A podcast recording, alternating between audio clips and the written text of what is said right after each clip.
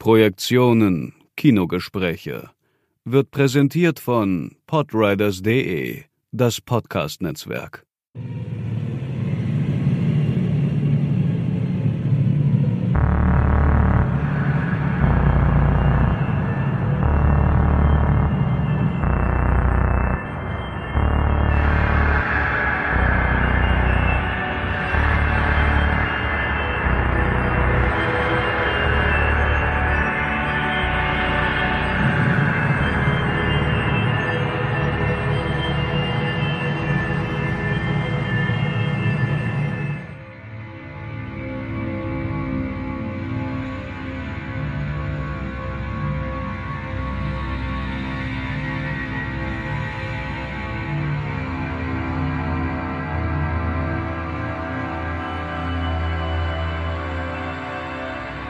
In dieser Episode der Projektion stellen wir das Schaffen zweier Regisseure gegeneinander. Die Filme von Jeremy Saulnier gegen die Filme von S. Craig Zahler. Beide Filmemacher arbeiten sich am Thema der Gewalt ab. Explizite Gewaltspitzen und konzentrierte Ruhe wechseln sich ab. Eine Spirale der Gewalt dreht sich ins Innerste der USA und legt Konflikte offen, die uns mit existenziellen Fragen konfrontieren. Sala provoziert dabei heftigste Ablehnung. Wieso? Wo liegt der Unterschied zu Saulnier? Wie gehen beide mit ihren Figuren um und welche Rolle spielt der amerikanische Gründungsmythos? Nach der Folge über Female Revenge ist erneut Lioba Schlösser zu Gast. Die Schwerpunkte der Filmwissenschaftlerin sind kulturtheoretische Betrachtungen des Androgynen in Film und Mythos, Gender und Queer Studies, Körper- und Normativitätsdebatten sowie Transgressions- und Ritualtheorie.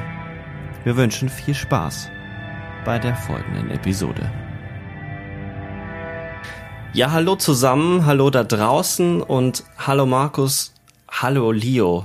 Und diesmal Markus auch Leo begrüßen. Hallo Leo. ah, und hallo Sebastian. Hallo Markus. ja, hallo ihr beiden. Geht schon wieder, geht schon wieder gut los. Heute haben wir äh, ja erneut dich zu Gast, Leo. Äh, und wieder ein äh, sehr ruppiges Thema.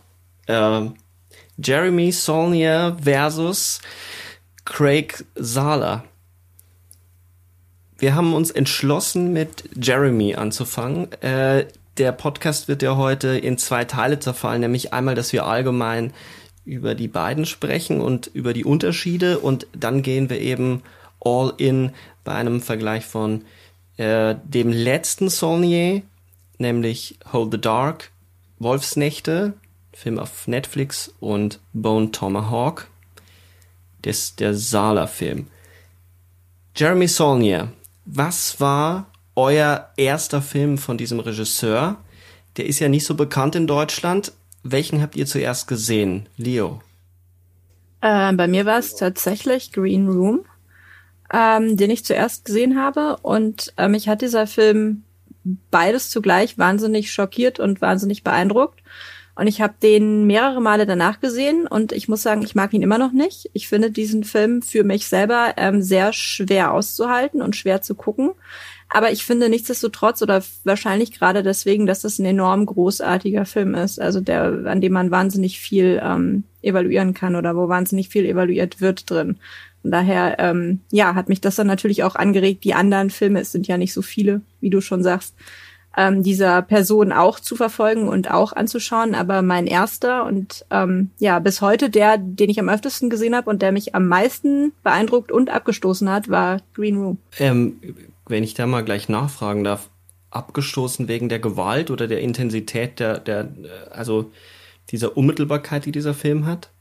Genau, also nicht mal wegen der, also alle seine Filme sind gewalttätig. Ähm, nicht mal wegen der Gewalt an sich. Gewalt an sich ist, glaube ich, was, was ich gut aushalten kann, aber diese Art der Intensität. Ich habe den oder ich empfinde den als wahnsinnig roh und als wahnsinnig intensiv. Man ist da wahnsinnig nah dran, obwohl man eigentlich äh, das überhaupt nicht möchte. Und ähm, dieses, dass man so gezwungen wird, so nah an den Charakteren zu sein, obwohl die sich ja gefühlt als Charaktere gar nicht entwickeln. Die reden kaum, da ist kaum Dialog. Wenn da Dialog ist, sind das äh, Flüche oder Beschimpfungen oder sowas. Hm. Und trotzdem ist man enorm nah dran oder gerade deswegen ist man enorm nah dran ähm, durch die Art, wie das inszeniert wird und diese Unmittelbarkeit und dieses sich entziehen wollen, aber nicht können. Also sofern man nicht ausmacht oder aus dem Raum geht oder so. Ähm, das ist, glaube ich, das, was mich so ja ab, abstößt oder abschreckt und was es trotzdem gleichzeitig so faszinierend macht. Markus, was war dein? Wir werden darauf noch zurückkommen, glaube ich. Der Film ist ja in der Tat super wichtig. Ähm, was war dein erster Saunier? Ich habe äh, einen Trailer vorab gesehen von Green Room und war völlig geflasht das, und dachte mir, wow, das ist ein Film, den muss ich sehen. Ich war dann sogar äh, positiv überrascht, dass er in Deutschland ins Kino sogar kam. Ich habe ihn in Berlin dann im Kino gesehen.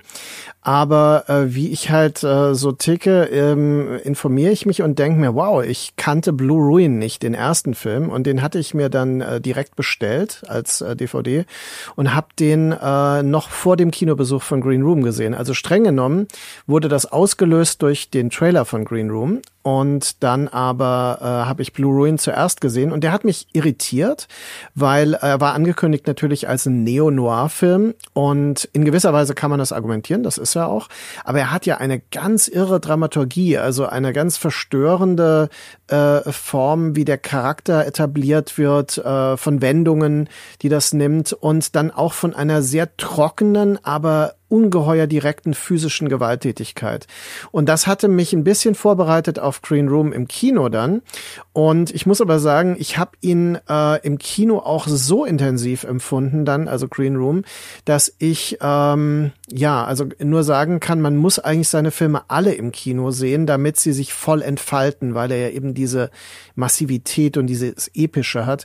Und äh, deswegen ist es umso tragischer, dass er es dann jetzt erstmal nicht mehr auf die große Leinwand geschafft hat. Wir müssen seinen nächsten Film abwarten.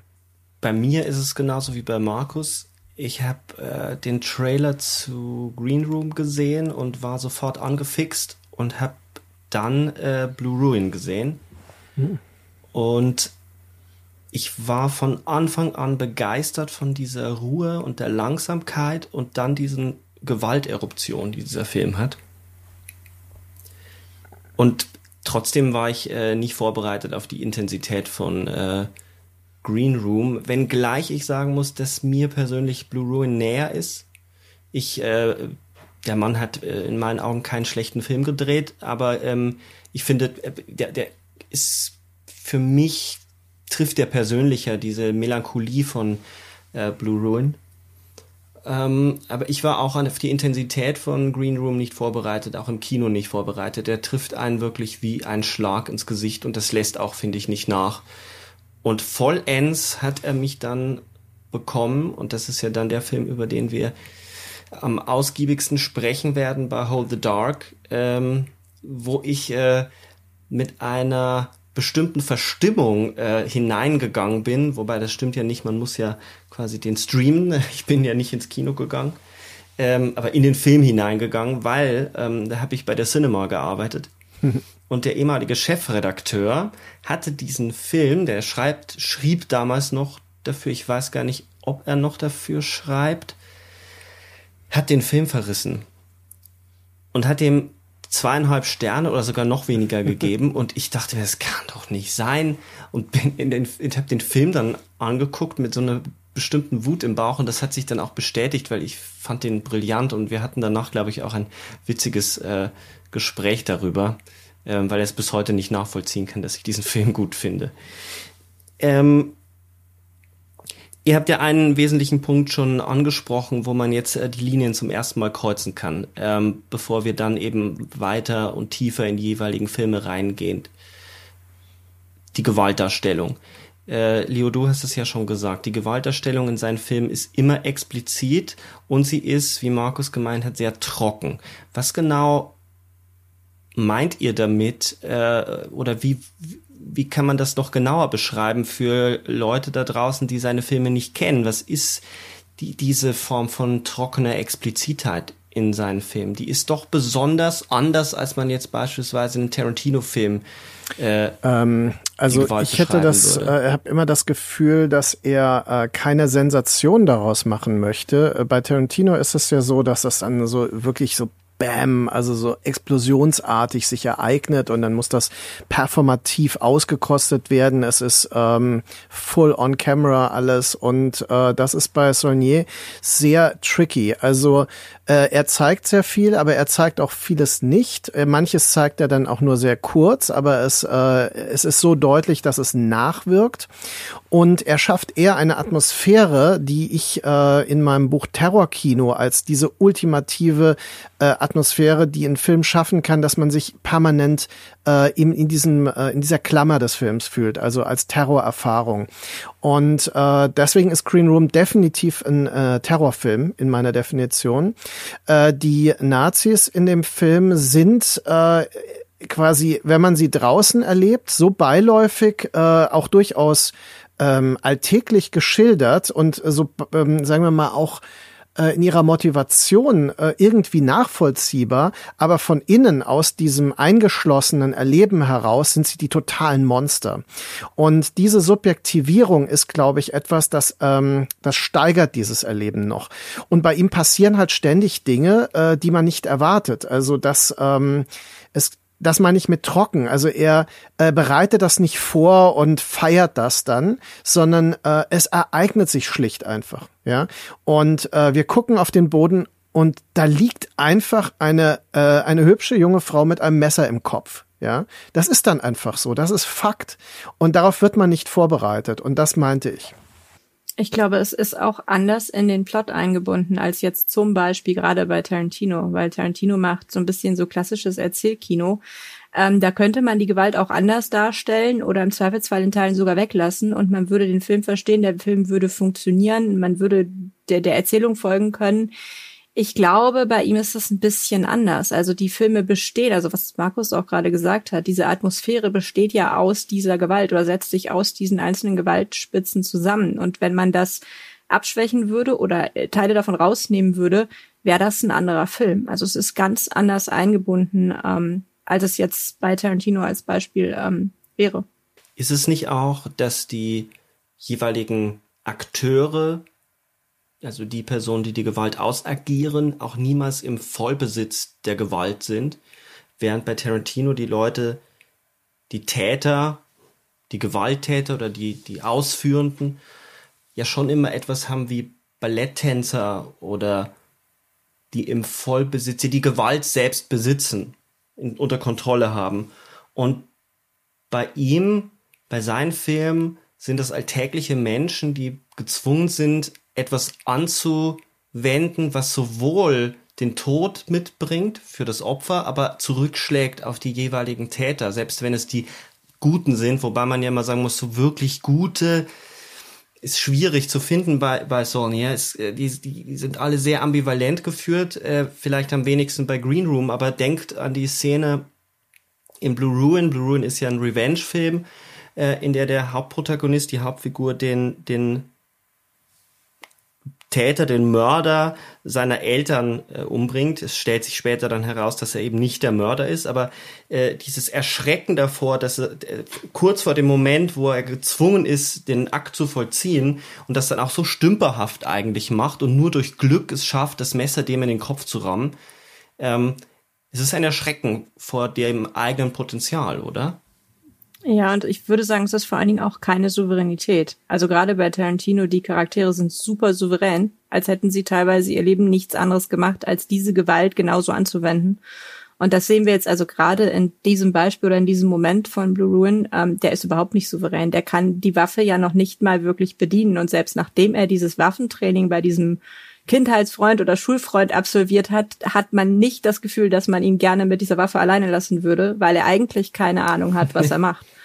Und das ist diese, diese, ja, diese absolut fehlende Souveränität auch im Umgang mit Gewalt. Mhm. Also ich habe auch das Gefühl, Sonja ist ja, also erstmal müssen wir feststellen, wir reden heute über zwei Regisseure, die mit Ambivalenz durchweg arbeiten. Das heißt, es gibt die Polarität von Gut und Böse in keiner Weise, wie sie in äh, also Hollywood typisch durchaus so als Polarität sonst äh, auftritt.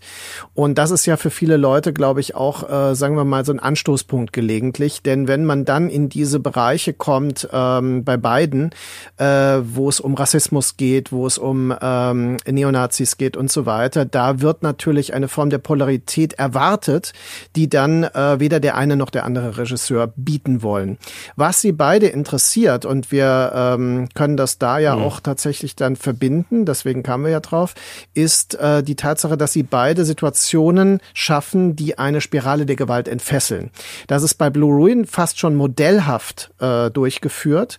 Äh, bei ähm, äh, bei, bei Sala ist das ein bisschen breiter, äh, weil die Filme auch viel länger sind, ja, ist das ein bisschen breiter ausgewalzt. Aber gleichzeitig, ähm, glaube ich, ist das das Interesse. Also das Interesse ist ein anderes, als man es im konventionelleren amerikanischen Kino sowieso findet. Da ist Gewalt eben äh, ein Ereignis, das Teil der Filmsprache ist, das unterhalten sein soll und das auch ähm, ja so much fun, wie ähm, Tarantino ja sagt, sein soll. Und äh, das ist halt hier überhaupt nicht der Fall. Es geht darum, Grenzsituationen zu schaffen, Gewaltspiralen zu entfesseln und zu gucken, was passiert. Ja, dann gehen wir doch gleich all in. Äh, die Gewalt bei Sala bevor wir dann äh, den Sprung zurückwagen und erzählen, wessen Film, äh, welcher Film der erste für uns war. Was ist, äh, wie würdet ihr so schnell und pointiert wie möglich die Gewalt bei ihm im Kontrast versuchen zu fassen, im Kontrast zu Saulnier? Also es ist ähm, bei äh, Sala so, dass er uns zunächst mal, wenn man an das erste Bild, was er inszeniert hat, in Bone Tomahawk denkt, äh, direkt hineinwirft äh, auch recht explizit, aber immer ähm, in einer unerwarteten, äh, spontanen Eruption, die dann auch wieder in eine andere Richtung sich bewegen kann. Also bei ihm, bei Sala ist es äh, nicht unbedingt diese, diese Spiral, äh, Entwicklung, sondern es ist eher eine Abfolge von Ereignissen, die sich mehr und mehr verdichten. Ähm, äh, während Solnier meiner Meinung nach eher diese ähm, so eine grundsätzliche Atmosphäre der Gewalt aufbaut. Und äh, das changiert dann durchaus, weil Salah hat ja auch melodramatische Elemente. Er hat Momente der Freundschaft, der, der Kollegen untereinander, äh, der Leute, die äh, durchaus auch witzige Dialoge führen. Das ist eigentlich bei Saulnier nicht so. Der hat etwas Existenzielleres, etwas Schwereres. Ja, das empfinde ich tatsächlich fast genauso. Also ich kann ähm, bei Sala an manchen Stellen wirklich auch lachen, obwohl vorher was Schlimmes passiert ist und obwohl ich vorher betroffen war. Und das ähm, könnte ich bei Sonja jetzt nicht oder ist mir noch hm. nicht passiert. Da bin ich den ganzen Film über gleichmäßig betroffen. Angespannt. Ja, und angespannt. Trotzdem hat man ja bei den Eindruck, dass die Gewaltdarstellung bei Sala drastischer ist. Ähm, Bone Tomahawk die äh, diese Schlacht, Schlachtungssequenz, wo die Kannibalen den ähm, Deputy schlachten und in der Mitte zerteilen. Ähm, der letzte Kampf in Brawl in Cell Block 99, ähm, wo die Gewalt fast was Comichaftes bekommt. Ähm, da haben wir schon eine andere Dauer oder zumindest bleibt die Gewalt ein Stück länger im Bild als bei Saulnier. Ähm, oder täuscht mich das? Also ich habe, das ist so der Eindruck erstmal bei mir, so die erste Intuition zu sagen, wir haben einen, einen bisschen anderen Umgang damit als, also vielleicht ist existenziell und comichaft so eine Variante, wobei man auch bei Bone Tomahawk natürlich, also das ist ja schockierend, fast auch beiläufig, aber es ist länger. Würdet ihr da mitgehen in die Richtung und sagen, da ist auf jeden Fall in, in dieser Hinsicht ein Unterschied feststellbar? Ich habe bei äh, Sala eher das Gefühl, dass er ähm, eine Versuchsanordnung ähm, aufbaut, der wir beiwohnen, während wir bei Saulnier, da könnte man in der Beschreibung auch darauf kommen, aber in der Umsetzung ist es anders. Saulnier ist ja wesentlich sinnlicher. Und er ist auch, äh, was zum Beispiel Beleuchtung und Nahaufnahmen und so weiter betrifft, geht er anders vor. Ich glaube, das liegt einfach auch an der Inszenierung. Also Sala kann diese Dinge tatsächlich lange und ausführlich zeigen. Er zeigt sie aber durchaus oft in einer halbtotalen. Das ist bei äh, Saulnier äh, ganz oft in enormer Nähe gezeigt, also in einer unangenehmen Nähe. Wir sehen eine, wir mhm. haben eine Wundästhetik bei ihm in Green Room zum Beispiel. Äh, da, da kriegt mhm. ja eine der Hauptfiguren quasi die Hand fast abgeschnitten und das wird dann wieder so ange quasi geklebt mit so einem Klebeband und das ist so schmerzhaft und so viszeral, wie man sagt. Also äh, das ist ein Kino, das uns körperlich erschüttert. Bei Sala habe ich oft das Gefühl, dass man äh, mehr Strategien der Distanzierung zwischendurch auch wieder hat. Also ähm, da gibt es drastische Momente, wie zum Beispiel die Tötung äh, der Jennifer Carpenter-Figur, also dieser jungen Mutter in der Bank, die erst äh, quasi die Hände verstümmelt bekommt und dann ins Gesicht geschossen äh, bekommt. Aber das ist etwas, was so kurz gezeigt wird, dass ähm, dieser Schock eher mit dem Kontext zusammenhängt und nicht mit der viszeralen Inszenierungsstrategie.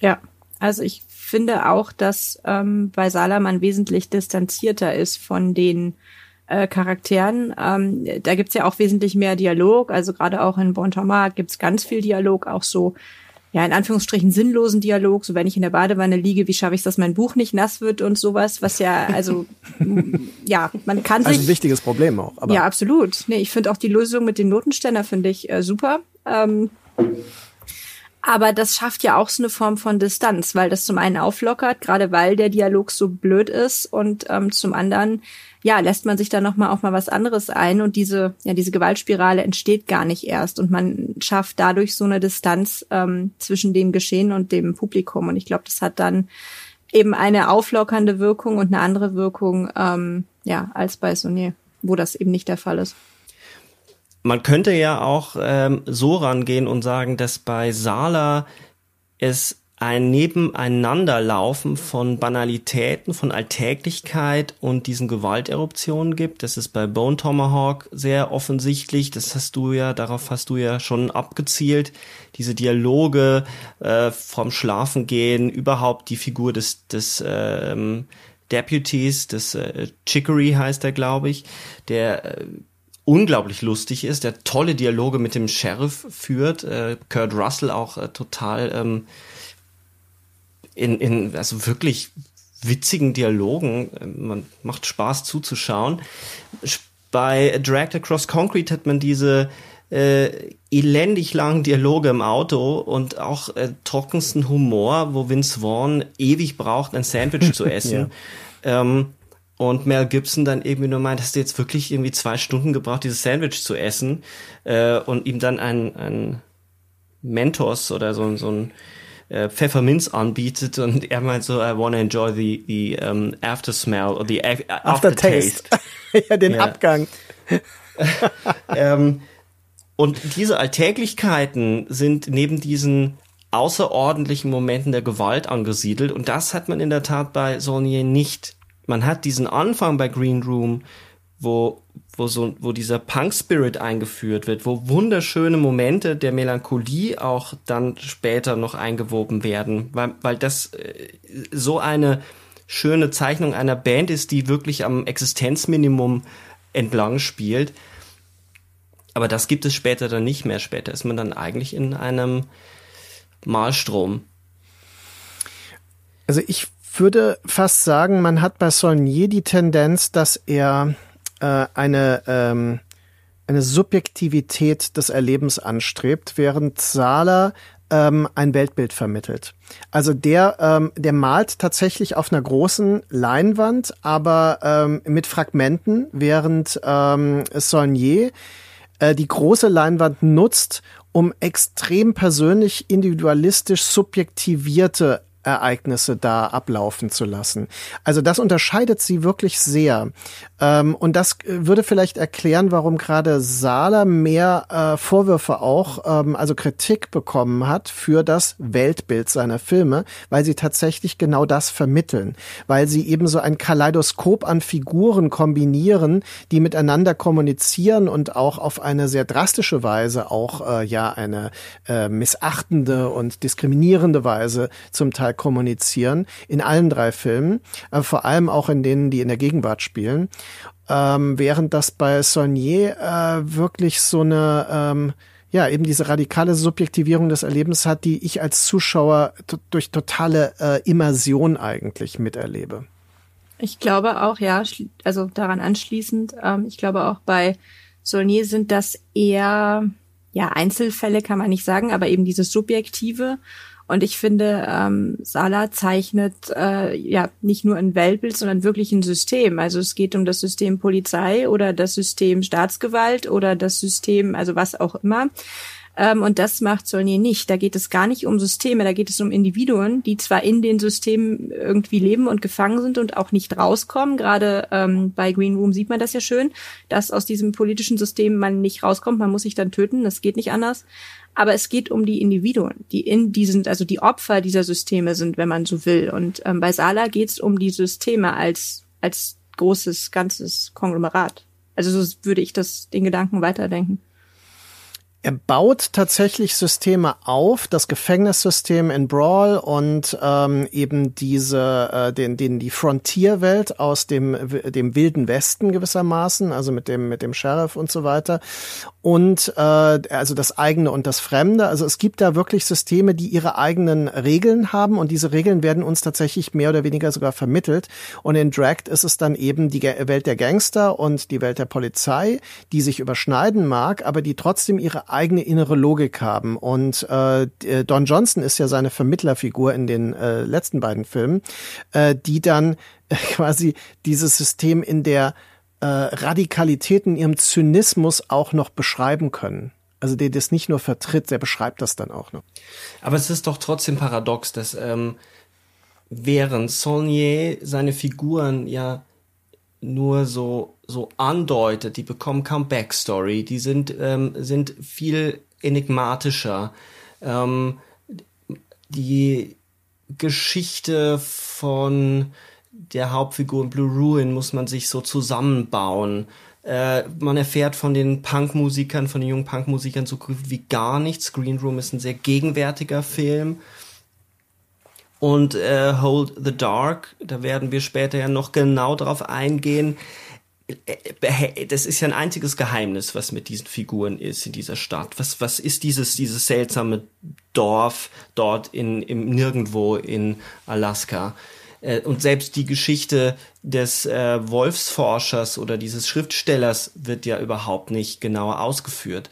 Und dann hat man auf der anderen Seite einen Filmemacher, der seine Figuren ständig reden lässt, die sich ständig erklären, wo in jedem Satz, den sie sagen, eine Weltsicht herausbricht und eigentlich klar ist, dass wir uns auch in, in, in, in der Hand eines Geschichtenerzählers befinden, der Figuren baut, die in einer Welt spielen, die er kreiert. Und es gibt ja dieses, äh, das Interview hat er mit dem Rolling Stone geführt, wo er sagt, er, er weigert sich, seinen Figuren einen Zensor einzubauen. Seine Figuren, die entstehen und die leben in dieser Welt, die haben Fehler, die sind Rassisten, das sind Chauvinisten, das sind gute Menschen, schlechte Menschen. Es gibt aber keine Helden. Die gibt's bei beiden, glaube ich, nicht. Aber er, der seine Figuren so anlegt, dass sie eigentlich schon Modelle sind und man erkennen müsste, dass sie Modelle sind innerhalb seines äh, seiner dramaturgischen ähm, Maschinerie, bekommt mehr Vorwürfe als der andere, der seine Figuren sehr, sehr nebulös lässt. Ähm, versteht ihr, was ich meine, dass das irgendwie irritierend ist, weil man eigentlich ja sehen müsste, dass hier jemand sehr, ein sehr klassischer Geschichtenerzähler ist. Sala ist eigentlich in erster Linie für mich ein ganz klassischer Geschichtenerzähler. Also ähm, ich habe ihn immer ein bisschen in der Tradition gesehen, ähm, also Sala speziell, äh, wie äh, die Hollywood Mavericks, ähm, wie zum Beispiel ähm, ja, teilweise vielleicht Sam Fuller, vor allem Robert Aldrich, ein bisschen auch Sam Peckinpah. Also Leute, die eine spezifische Weltsicht mit den Mitteln des Genre-Kinos ausformulieren und dann dabei eine ganz eigene Poesie entwickeln.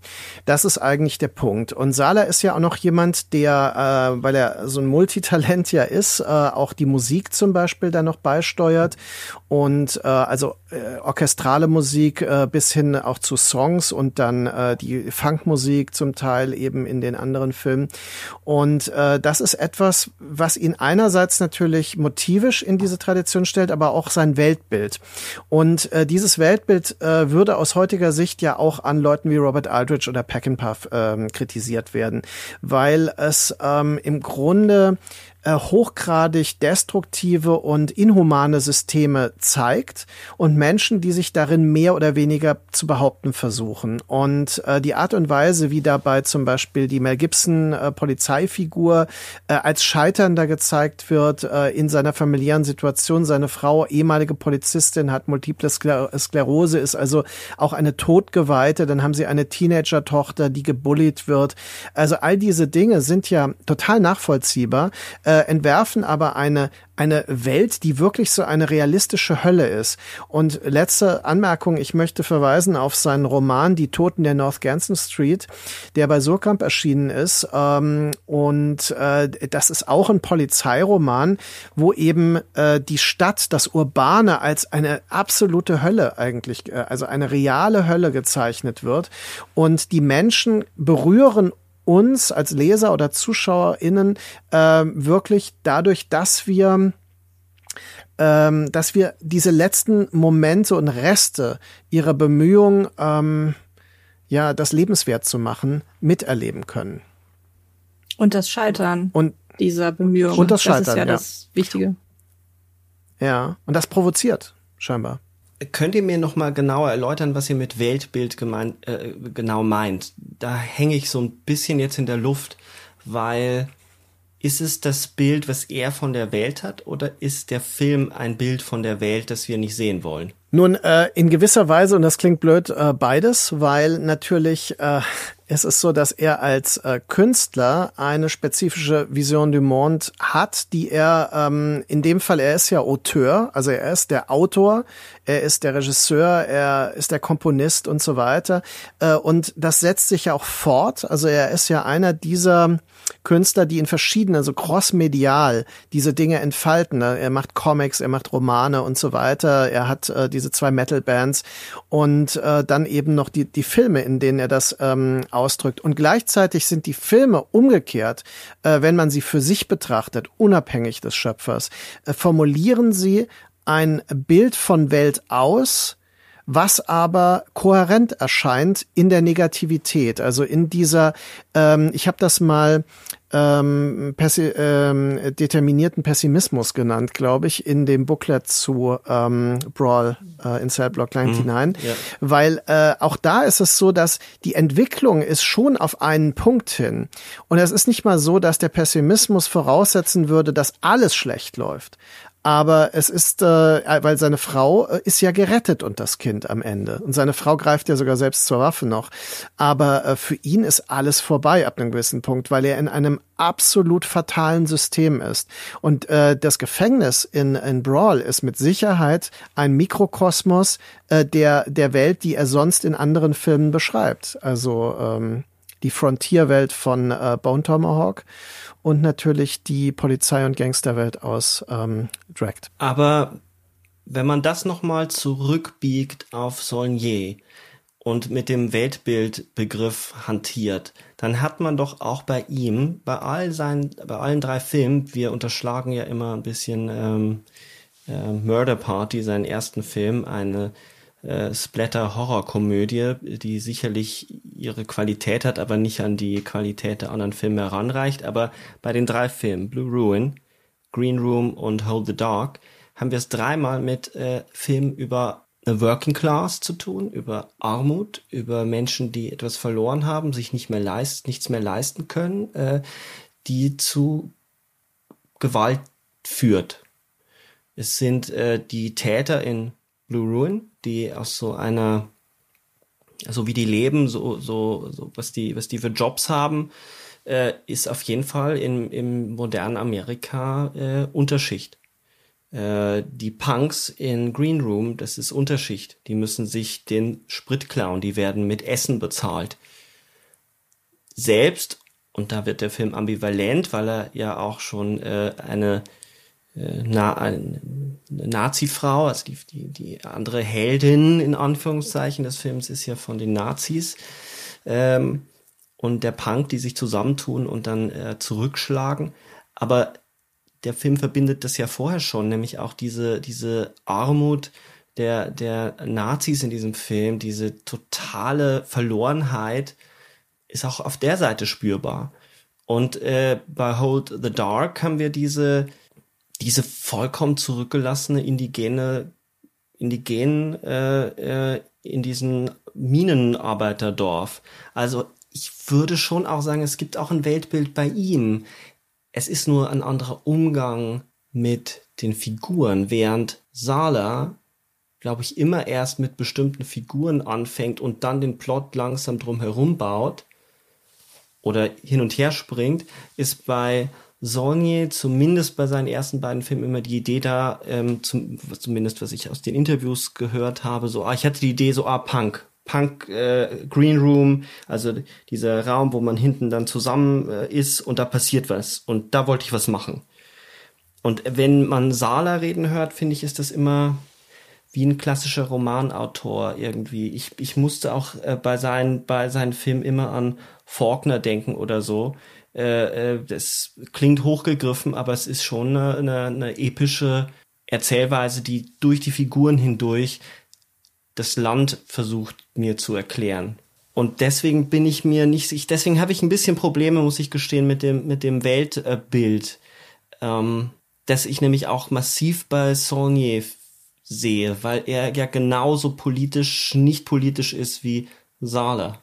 Ich verstehe, was du meinst, aber im Grunde hast du äh, meinen Ansatz schon auch noch mal äh, zusammengefasst, indem du die das Schriftstellerhafte bei Sala betont hast. Denn äh, was ich meinte ist, er konstruiert sich die Welt seiner Filme nach dem okay, ja, Weltbild, ja. das er einfach hat. Bei äh, Saulnier ist es so, natürlich hat der auch ein Weltbild, das ist überhaupt keine Frage, aber da ist das Atmosphärische der Situationen, die er schafft, viel wichtiger. Da ist es ähm, die Beschäftigung, die, also die, die Immersion ist ihm wichtiger, während Zahler die Konstruktion wichtiger ist. Also so würde ich es vielleicht unterscheiden. Und deswegen, mhm, äh, mhm, weil mhm. die Frage ist ja, warum wird Zahler so extrem angegriffen? Es gibt ja Leute, die ihn wirklich als einen rechtsextremen Regisseur bezeichnen, ähm, während das äh, bei Saulnier trotz Green Room nicht wirklich passiert ist. Und obwohl Green Room überhaupt keine äh, wertenden Aspekte einbaut, also keine moralischen Aspekte, ja. Also wir bekommen dort nie gesagt, die Nazis hier sind böse oder sowas. Und das ist eigentlich zum Beispiel bei ähm, dem Film Romper Stomper äh, von Geoffrey Wright Anfang der 90er Jahre, hat das dazu geführt, dass der indiziert wurde, weil man ähm, quasi diese Ambivalenz damals nicht äh, akzeptabel fand. Man fand das äh, desorientierend. Und äh, Green Room ist total desorientierend, was das betrifft, weil der ja sogar am Schluss ähm, äh, quasi Sympathien verteilt, ja, also bis hin zu dem Blut, also zu dem Hund, zu dem Kampfhund, der dann am Schluss äh, da so entlang trottet und so weiter und der ein Werkzeug des Todes vorher war.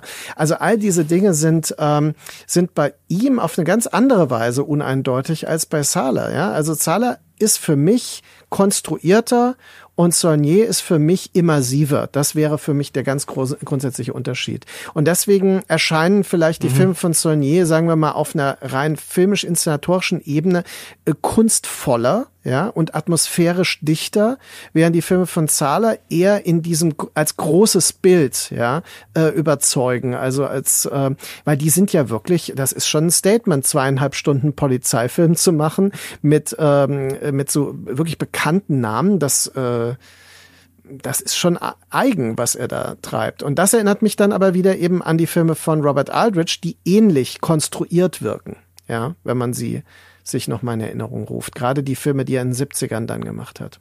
Ja, ich verstehe jetzt äh, besser, was du meinst. Ich glaube, ähm, jetzt hat's Klick gemacht und das passt auch insofern zu einer Beobachtung, die ich gemacht habe, nämlich dass Saulnier wesentlich weitere Bilder hat, äh, CinemaScope-Bilder, ähm, Landschaften filmt. Ähm, Im Vorgespräch äh, haben wir von Figures in the Landscapes gesprochen, während äh, bei Sala er bleibt immer bei seinen Figuren, er, ist immer in den Innenräumen von Autos.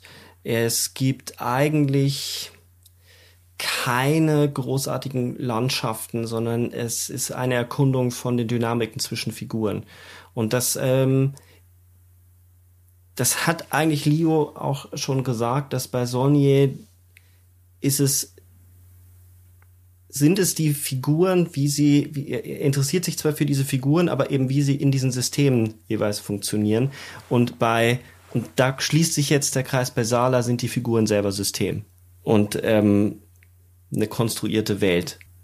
Ich finde jetzt so dramaturgisch für unsere Gespräche ist, glaube ich, ganz nützlich an der Stelle jetzt ähm, in die beiden Filme hineinzuspringen, die wir ähm, aufeinander beziehen wollen. Weil wir können ja immer noch hin und her springen zu den anderen mhm. Filmen und die Themen jeweils rausholen, aber ich glaube, es macht jetzt Sinn, auch die Leute äh, noch mal mehr abzuholen, die vielleicht nicht alle Filme gesehen haben und ähm, tief reinzugehen. Äh, da beginnen wir jetzt andersrum, weil nämlich der Sala-Film Bone Tomahawk ähm, der frühere ist von beiden. Der ist ähm, erschienen 2015 in den Hauptrollen für einen Debütfilm schon äh, sensationell. Kurt Russell, äh, Richard Jenkins, äh, dann spielt David Arquette mit, Sid Haig, äh, alle Leute, die äh, dem expliziteren Horrorfilm zugeneigt sind, werden ihn kennen. Ähm, Patrick Wilson, das ist ähm, schon Cast, der sich sehen lassen kann. Bei einem Budget von 1,8 Millionen äh, werden nicht alle ihre Gagen verlangt haben ist eine Ansage, so in äh, auf der Filmlandschaft aufzutauchen. Wer mag den Film zusammenfassen? Die äh, Geschichte des Films? Also, eigentlich ist Bone Tomahawk ein klassischer Western, könnte man sagen. Er spielt nämlich äh, in den 90er Jahren des 19. Jahrhunderts, was eine ganz typische äh, Ära ist für ähm, äh, für Westernhandlungen, also die so ne, 1880, 1890 sehr typisch. Äh, er hat archetypische Figuren mit dem mit dem Sheriff und äh, quasi diesen ähm, Charakteren, die auftauchen, den Handlangern und so weiter. Er hat ähm, äh, im Grunde einen äh, Kontrast zwischen dem eigenen und dem Fremden, also äh, eine Idee des Wilden auch. Die ist aber hier ein bisschen differenzierter, weil ähm, in diesem Fall ist es so, dass wir tatsächlich einen Native American haben, der als äh, indianischer Kundschafter auftritt, der gleichzeitig äh, aber auch Informationen vermittelt über eine weitere äh, Spezies, die hier eine Rolle spielt, nämlich einen äh, isoliert lebenden Stamm, der von den äh, Natives aber nicht als ein, äh, ein Teil der ihrigen äh, betrachtet wird, sondern als etwas wirklich komplett Fremdes und Andersartiges. Ähm, so, die Handlung ähm, setzt voraus, dass äh, zwei Plünderer äh, Setek ist ja einer von ihnen, in einen äh, Begräbnisgrund eindringen, auf der Flucht vor Verfolgern und dort äh, quasi überfallen und getötet werden von sehr archaisch anmutenden Waffen. Also zumindest das kriegt man mit. Und ähm, danach äh, wird eine Frau entführt. Das ist der nächste wichtige Plotpoint. Ähm, und äh, ihr Mann und eine Gruppe von Leuten, die äh, also sich da sammeln, eine Zufallsgemeinschaft, wie man sie auch aus klassischen Western kennt, ähm, folgt den Spuren und es wird halt deutlich, dass äh, dieses, dieses Fremde, ja, also die fremde Kultur diese Frau möglicherweise auch aus Rache entführt hat äh, und ähm, äh, quasi beansprucht, weil ihr Begräbnisgrund geschändet wurde. Und äh, da ist es jetzt so, dass der Film sich sehr viel Zeit nimmt für diese äh, lange ähm, ja diesen langen Ritt dorthin zu diesem Tal tatsächlich, was wir da am Anfang schon kennengelernt haben. Und dort begegnen wir dann einer steinzeitartigen Kultur, also die äh, so tierhaft sich benimmt, die so eine ganz eigene, also ähm, die ihre, die die weiblichen Angehörigen werden verstümmelt und wie so Gebärmaschinen ähm, missbraucht und äh, sie ernähren sich offenbar zum Teil äh, kannibalisch. Sie werden von ähm, dem äh, indigenen Kundschafter als Troglodyten bezeichnet, also Höhlenwesen.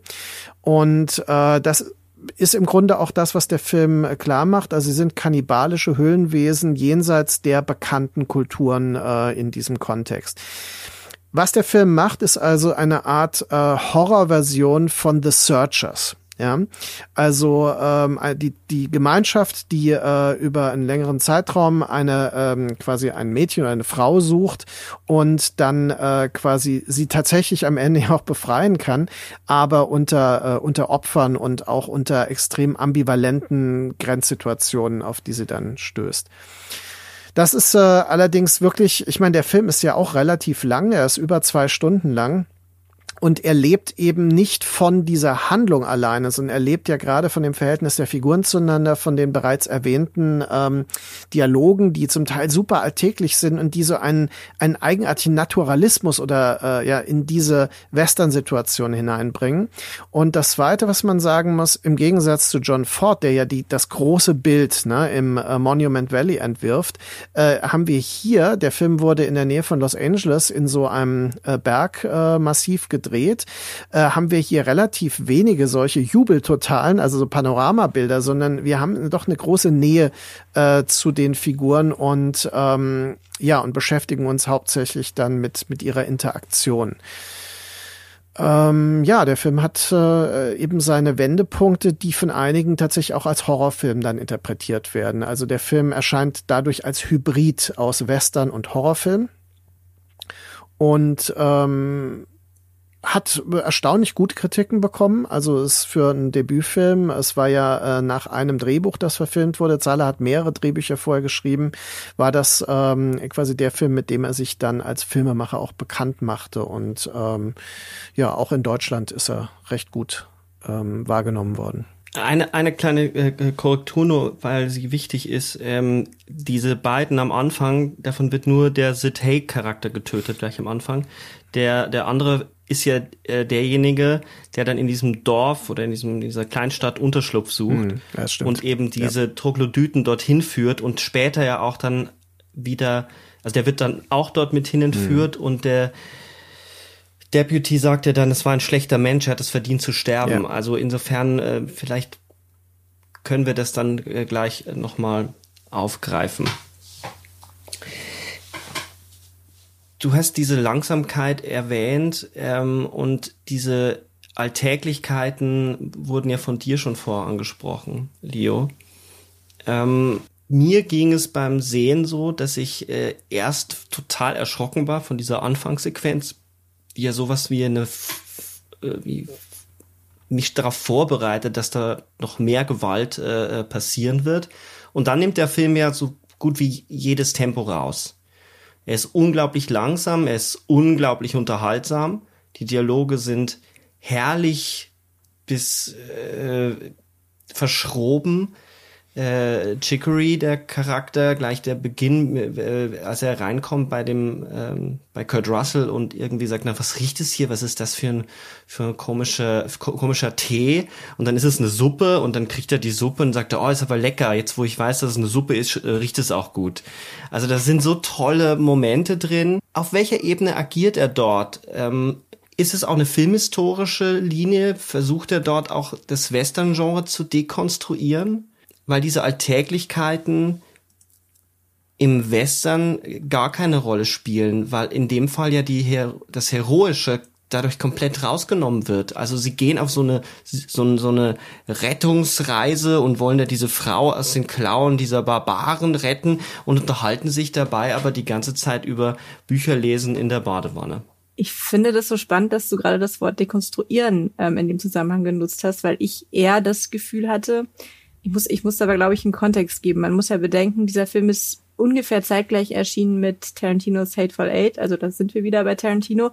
Und beide Filme haben äh, Kurt Russell, also einmal als Sheriff Franklin und einmal eben als der Henker.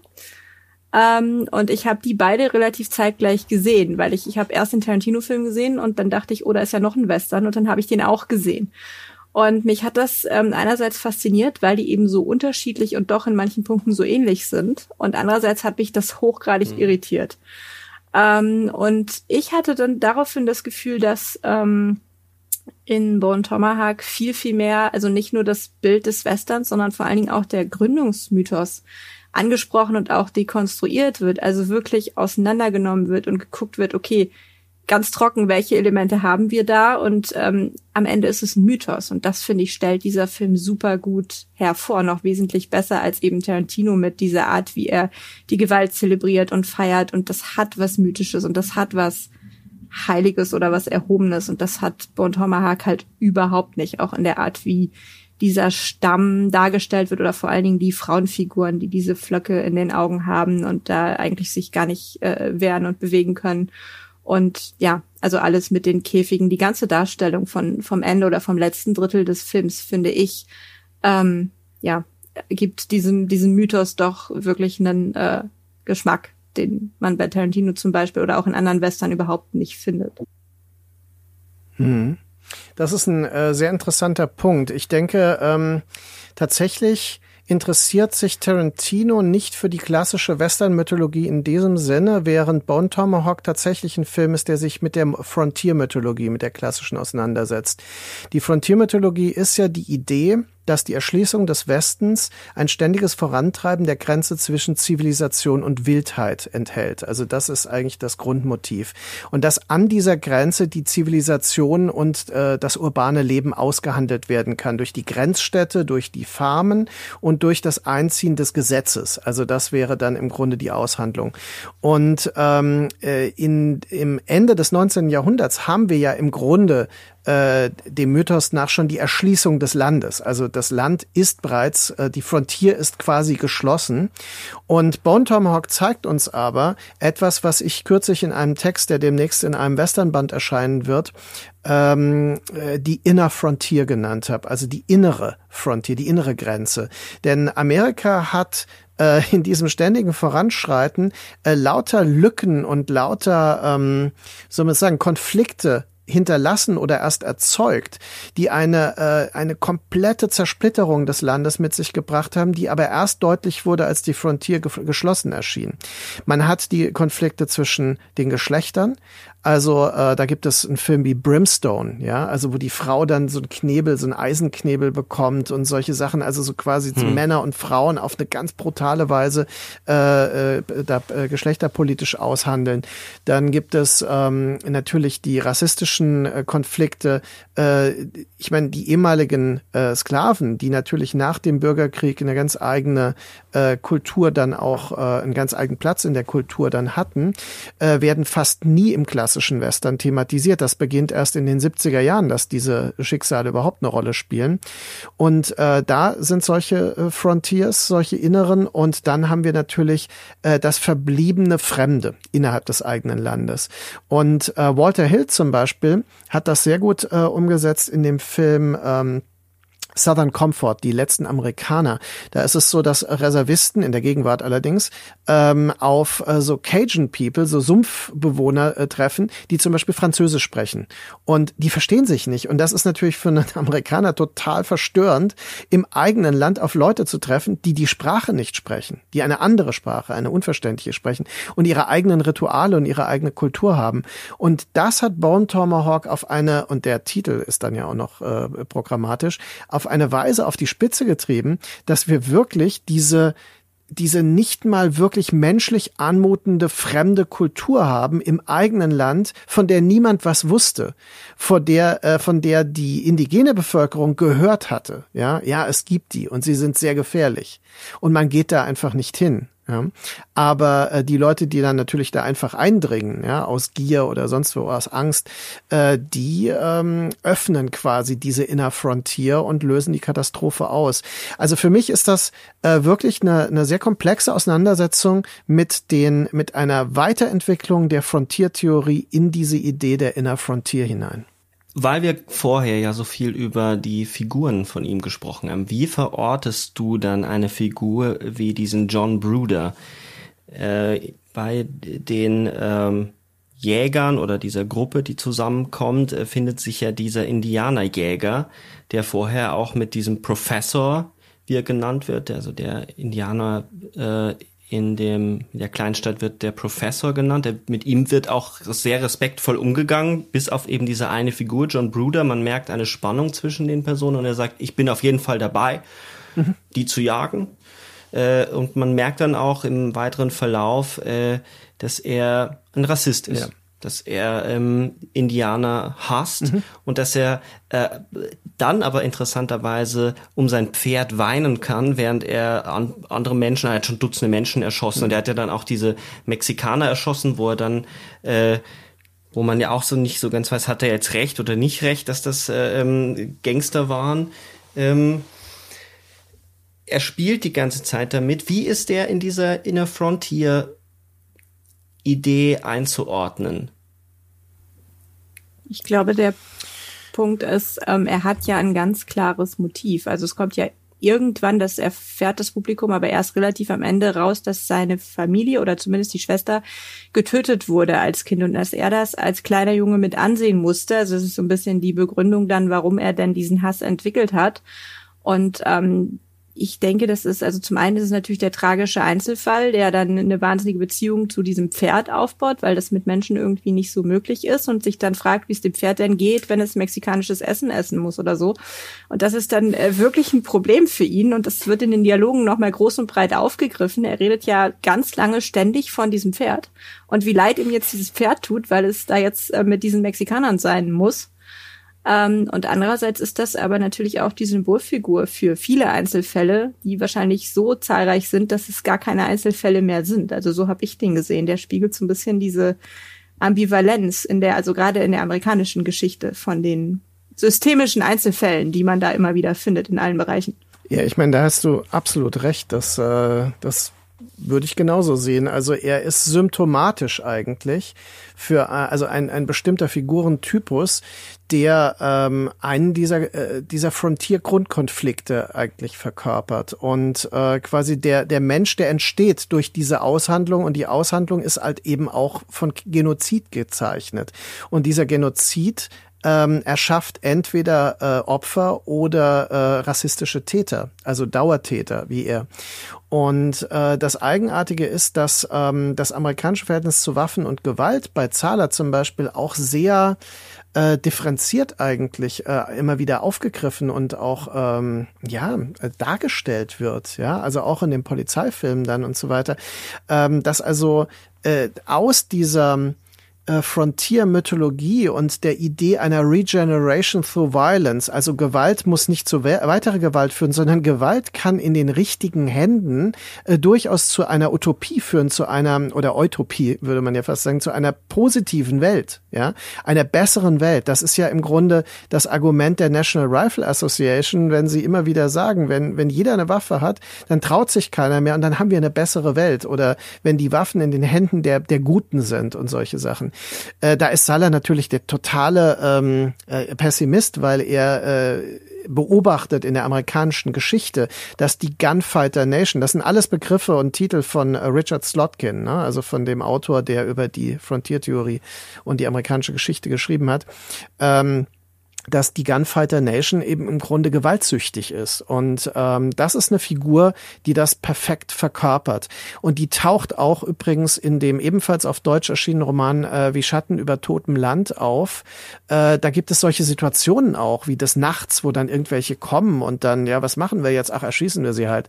Also äh, das ist so, äh, das ist so eine fast archetypisch amerikanische Reaktion, die aus dieser Frontier ähm, aus dem Frontierleben eigentlich entstanden ist. Diese Formulierung, die Waffen in den Händen der Richtigen, der Guten, äh, führt dazu, dass man in einer besseren Welt lebt. Man kann das ja fast noch allgemeiner formulieren, die Gewalt in den Händen der richtigen Menschen, der guten Menschen. Dem ähm, hält er ja in Bone Tomahawk wirklich den Spiegel vor, weil diese ganz anderen, also nicht die anderen äh, gegenüber den Weißen, also die Indianer, das wird ja am Anfang sehr deutlich, dass es eben diese Inner Frontier schon auch gibt. Da wird ja dann eine weitere Inner Frontier, die aber wesentlich weiter draußen liegt, mit diesen Troglozyten ähm, äh, aufgebaut. Da trifft diese Zivilisation ja auf ihr Innerstes. Man kann diese ja auch als Spiegelbild der, der Probleme äh, aufgreifen, also diese Frauen, die dort äh, drin liegen, also der problematische Umgang bis heute noch mit, mit Weiblichkeit, mit Frauen, äh, reduziert auf den Fortbestand der Zivilisation. Alles andere, das Sehen, die Sinnlichkeit, die Bewegung, die Bewegungsfreiheit wird wirklich hier drastisch äh, reduziert. Sie sind amputiert, die Beine amputiert, die Arme, Arme amputiert und äh, das Augenlicht genommen und der Mund, ich glaube sogar, äh, sie können nicht sprechen, er ist zugenäht, ich bin mir jetzt nicht ganz sicher.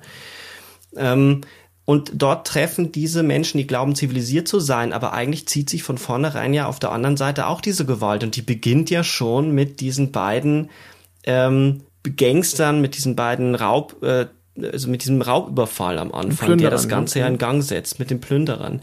Und äh, zieht sich ja weiterhin durch, durch Kleinigkeiten, durch Gesten, durch Gespräche, durch die Art, wie sie sich ausdrücken, bis hin zu dem Rassismus.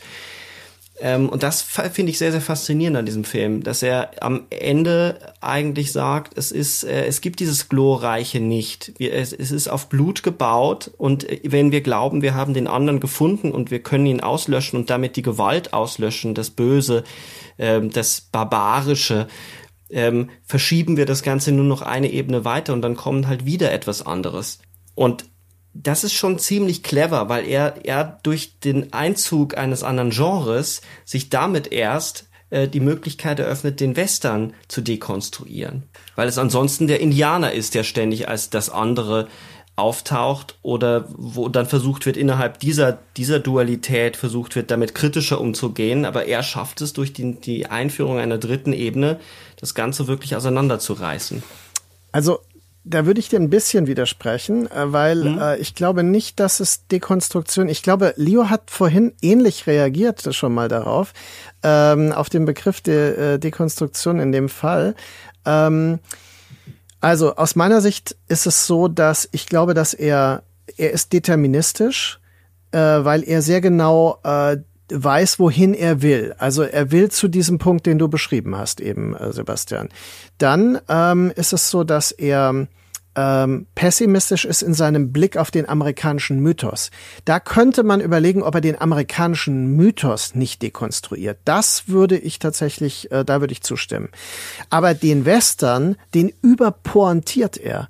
Also er benutzt okay, die, ja. die, die generische Form des klassischen Western, äh, verschmilzt sie mit äh, Elementen anderer Genres, speziell des Horrorfilms, um ähm, das ganze Modell zu, äh, überzupointieren. Und dann kommt er tatsächlich zu, aber das ist, äh, die, die Dekonstruktion ist auf der nächsten Ebene erst, würde ich sagen. Ja, Und ja. Äh, also wenn wir uns darauf einigen können, dann stimme ich dir zu. Ähm, genau, dann äh, verstehe ich das auch so. Aber ich glaube eben nicht, dass er das Genre, das Genre dekonstruiert er nicht. Ja, er dekonstruiert nee, den amerikanischen richtig, ja. Mythos, der die Frontier als eine, ein Aushandeln äh, äh, kultureller, positiv besetzter Prozesse begreift, wie das bei Turner ja noch der Fall ist.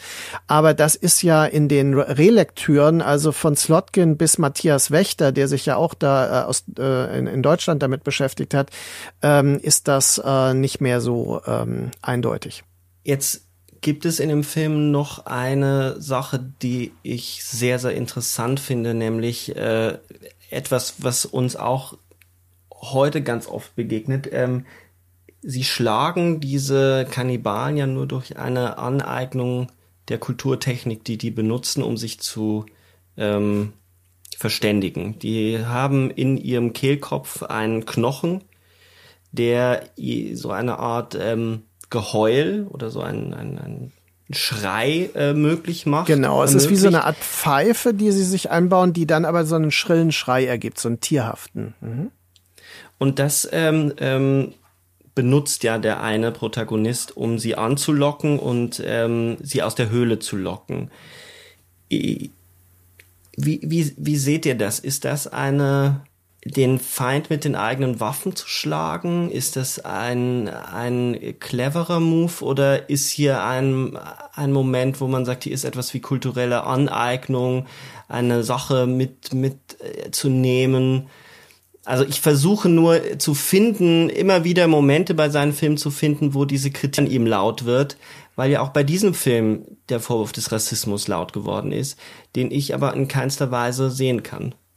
Also ähm, ich würde sagen, dass ähm, wenn man sich die Szene mal genau anguckt, also da wird äh, erstmal untersucht, was ist das überhaupt da am Hals, ja? Dann äh, versteht man als Zuschauer ja auch, ah, okay, damit erzeugen die diesen Laut. Dann kommt die Idee, damit könnte man sie im Grunde ködern und dann schneidet er ja aus dem Kehlkopf diesen Knorpel heraus, der dort eingesetzt ist, ja? Und pfeift darauf erstmal selbst. Er muss das quasi aus dem Hals direkt in den Mund nehmen. Das ist massivste Regression. Das ist äh, also mhm. der der Mensch mhm. wird absolut zum Raubtier in dem Moment. Ja und ähm, dieses, ich glaube, das Regredieren ist der wichtige Punkt dabei. Also da geht es überhaupt nicht um an, natürlich eignet er sich das an, ja gut, aber es, es geht eher um die Überwindung, um äh, das Verständnis, wie nah man äh, als vermeintlich zivilisierter Mensch an der an dieser Barbarei und an dem Tierhaften ist und dass man eigentlich äh, das das Fremde nur als quasi äh, durch diese Form der, der Angleichung, würde ich ja eher sagen, be besiegen kann. Und durch die Form des Verstehens, weil dieses, was du beschreibst, ist ja, die gucken sich das an und die müssen erstmal verstehen, ah, was ist das und wie funktioniert das? Weil das ja etwas ist, was man in der, in Anführungsstrichen, Zivilisation nicht hätte und nicht machen und nicht benutzen würde.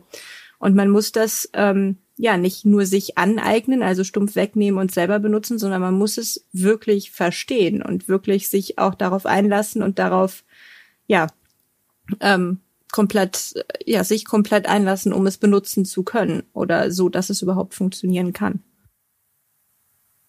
Warum macht er dann aus diesen Wesen Kannibalen?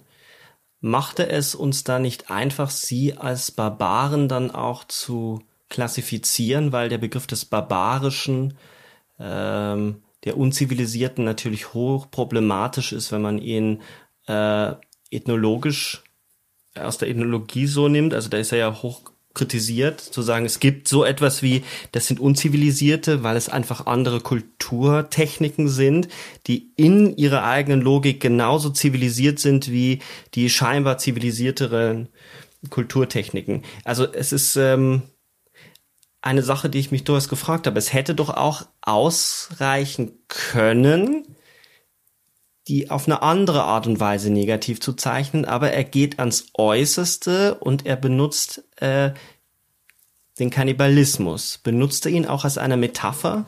Also ich habe den Film sehr stark, wenn man ihn als äh, Auseinandersetzung mit der Frontiertheorie versteht, habe ich ihn sehr stark auch aus dem der Wahrnehmung der Zeit, in der er spielt, heraus begriffen, dass natürlich war das die Zeit, in der das ultimativ Fremde von vornherein als Kannibalen bezeichnet wurde. Das war ja eigentlich eine Diffamierung des, des barbarisch Fremden in Anführungszeichen.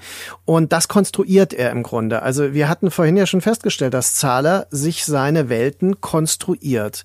Und diese, mhm. diese Troglodyten sind eine Konstruktion. Sie sind eine überpointierte Konstruktion des kulturell völlig anderen, völlig Fremden.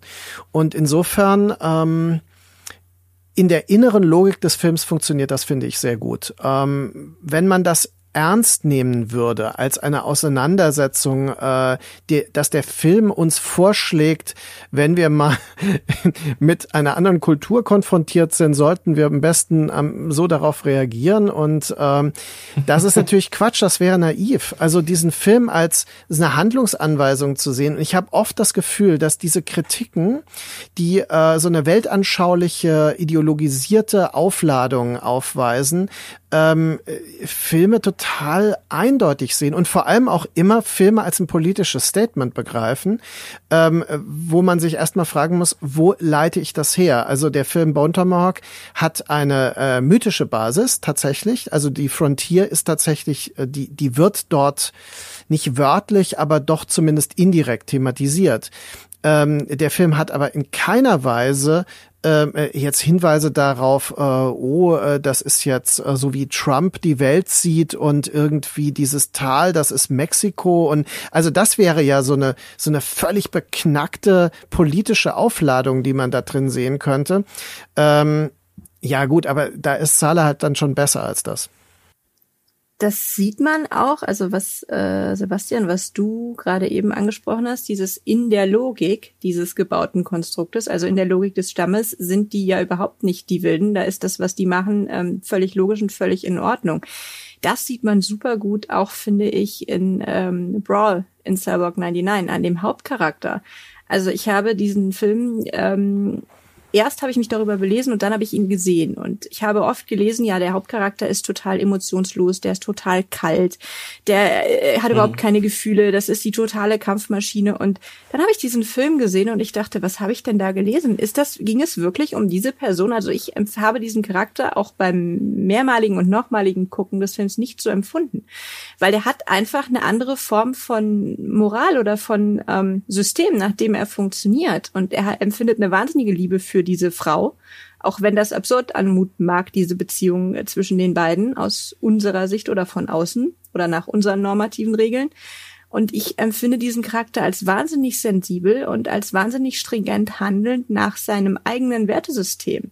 Also er bringt diese Ganoven noch um, ähm, die da diesen, diesen Deal versaut haben, obwohl er einfach äh, hätte weglaufen können und das wäre alles nicht passiert. Aber er hat dieses komische Pflichtgefühl, dass er jetzt dafür sorgen muss, dass diese bestimmte Form von Ordnung wiederhergestellt wird und bringt sich dadurch erst in die Situation, die ihm ja am Ende das Leben und eigentlich alles kostet, was er sich aufgebaut hat. Und das ist ja ein ähnliches Prinzip. Das ist die Determiniertheit, die ich in seinen Filmen sehe. Also, dass er ähm, äh, wirklich das das Ziel ist das einzige, also quasi seine, sein ideelles Ziel ist das, was er verfolgt, und zwar um jeden Preis. Und die Figuren bei Zahler kommen nicht aus dieser Logik, dieser inneren Logik heraus. Also sie haben ein Wertesystem, äh, nach dem sie leben, einen äh, Kodex, nach dem sie leben, und die Figur von Mel Gibson muss so handeln, zwanghaft. Er handelt so, wie, wie er den Verdächtigen, äh, also der, er misshandelt ja einen Verdächtigen zunächst mal. Das wird mitgefilmt, sehr zeitgemäß, und äh, wird ihm dann vom Vorgesetzten Don Johnson äh, macht ihm das dann zum Vorwurf und meint, so geht das halt heute nicht mehr, ja, äh, wie wir es früher gemacht haben und sowas.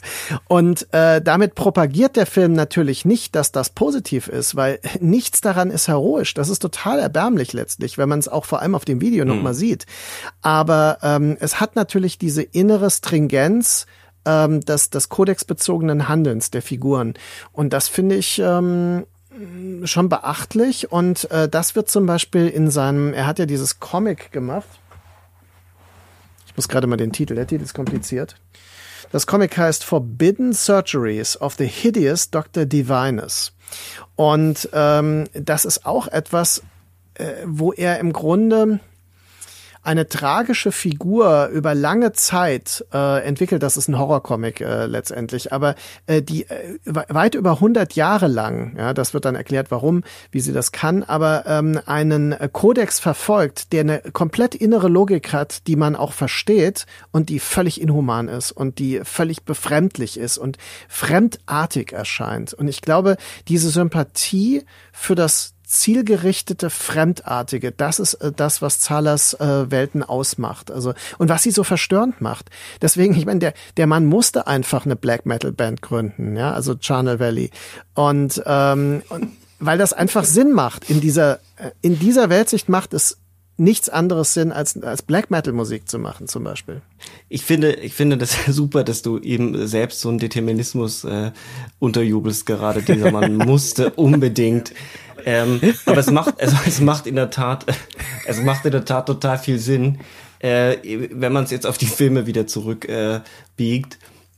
äh, es gibt keine, ähm, keine Veränderung, der, die Figuren verändern sich nicht. Das sind keine Bildungsromane, die er erzählt. Ähm, die Figuren sind, die haben eine Identität und diese Identität ist nach den 240 Minuten genau noch dieselbe, wenn sie denn noch am Leben sind. genau, so nur kann dann. man einen Sala-Film eigentlich ganz gut zusammenfassen, glaube ich. Ähm, da bewegt sich nichts. Man ist wirklich, und das, das ist etwas, mit dem kann äh, unsere derzeitige Rezeptionshaltung, wie sie von einigen gefordert wird, nur sehr schwer umgehen, weil es etwas gibt, was objektiv böse ist. Also eine woke äh, Rezeption äh, würde sagen, bestimmte Dinge dürfen nicht so bleiben. Die müssen in einem Film auch geächtet werden oder zumindest als problematisch dargestellt werden. Und dem verweigert er sich, weil er eine ganz andere, in der Hinsicht kommen wir wirklich dann zur Weltsicht, eine andere Weltsicht hat. Es gibt eben Identitäten, die sind so. Und da ist Mel Gibson in diesem Film natürlich ähm, den Charakter, den er darstellt, der bleibt bei sich bis zum bitteren Ende. Und er verlässt das nicht. Und das ist auch äh, ähm, in Bone Tomahawk so. Der Charakter von Kurt Russell bleibt bis zum Ende bei sich und seiner stoischen äh, Art, weswegen er auch derjenige ist, der diese, die, diesen Stamm dann ausrottet. Nicht, weil er ein Held ist, sondern weil er so ist, wie er ist. Genau. Und jetzt verstehen wir auch die Figur der jungen Mutter Jennifer Carpenter in Dragged Across Concrete, die um jeden Preis ihr Kind sehen möchte.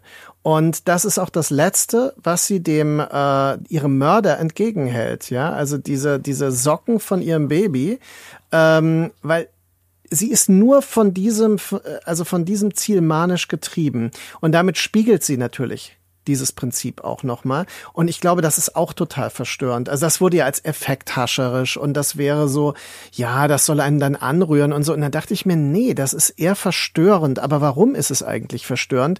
Weil es dieselbe innere Logik hat wie all diese Figuren, ja. Und, ähm, und das wird mir jetzt auch klarer, muss ich sagen, ja. Und das finde ich schon das ist schon radikal. Also deswegen ist Salah ist natürlich ein radikaler äh, Autor und Regisseur, überhaupt keine Frage. Ne? Ich glaube, wir haben zwei Brücken gebaut, ähm, um zu Hold the Dark zu kommen. Einerseits nämlich, äh, dass Hold the Dark, was die Figuren betrifft, ein bisschen anders äh, funktioniert, weil ähm, die Figuren sich dort äh, verändern, aber ein bestimmtes System sich nicht verändert um sie herum. Ähm, das ist das eine. Ich glaube, ähm, Hold the Dark ist eher ein Film über ein bestimmtes äh, familiäres System, ein Bezugssystem oder Menschlichkeit, äh, Menschheit als System. Und der andere, äh, äh, die andere Brückenschlag, den ich äh, versucht habe, der aber jetzt äh, schon ein bisschen zurückliegt, aber wir sind äh, von meinem geplanten Weg ein bisschen abgekommen, was gar nichts macht, war diese Frage eben nach den Troglozyten. Ähm, Troglodyten, nicht Troglozyten. Troglodyten, meine Güte.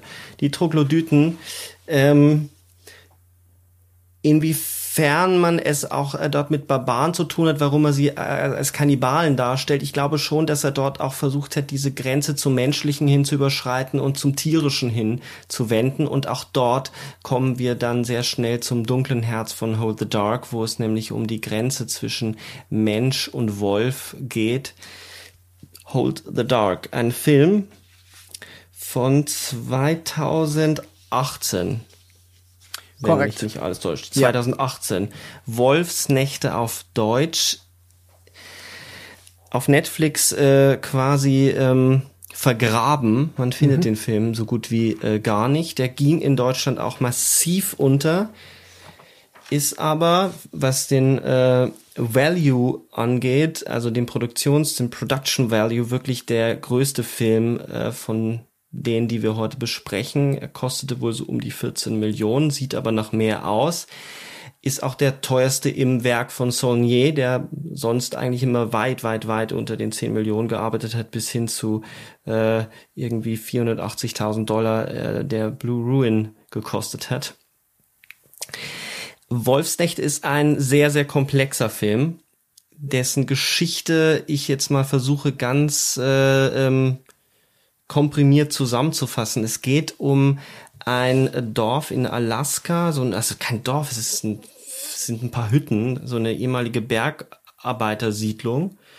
Ähm, das heißt Keelet in Alaska. Und äh, dort lebt die Familie Sloan.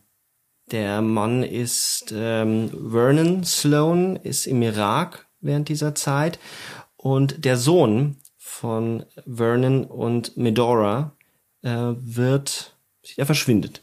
Die Mutter schreibt einen Brief an ähm, Russell Core, ein äh, Schriftsteller, der Wölfe studiert hat und wohl auch einmal einen Wolf erlegt hat in einem ähnlichen Fall. Die Mutter behauptet nämlich, das Kind sei von einem Wolf gerissen worden und äh, verschleppt worden.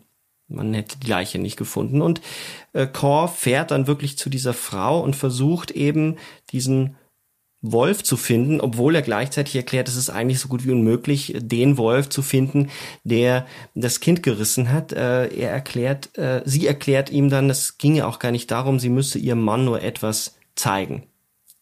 Sie müsse ihm quasi eine Art, also es muss ein, eine Art äh, äh verdinglichten Zeugen geben, dass, dass das Kind von einem Wolf gerissen wurde. Und äh, dann macht sich äh, Russell Core auf den Weg er findet auch das Wolfsrudel. Äh, es gelingt ihm aber nicht, die Wölfe, einen Wolf zu erlegen, zu erschießen. Er hat Glück, dass er von den Wölfen selbst nicht gerissen wird.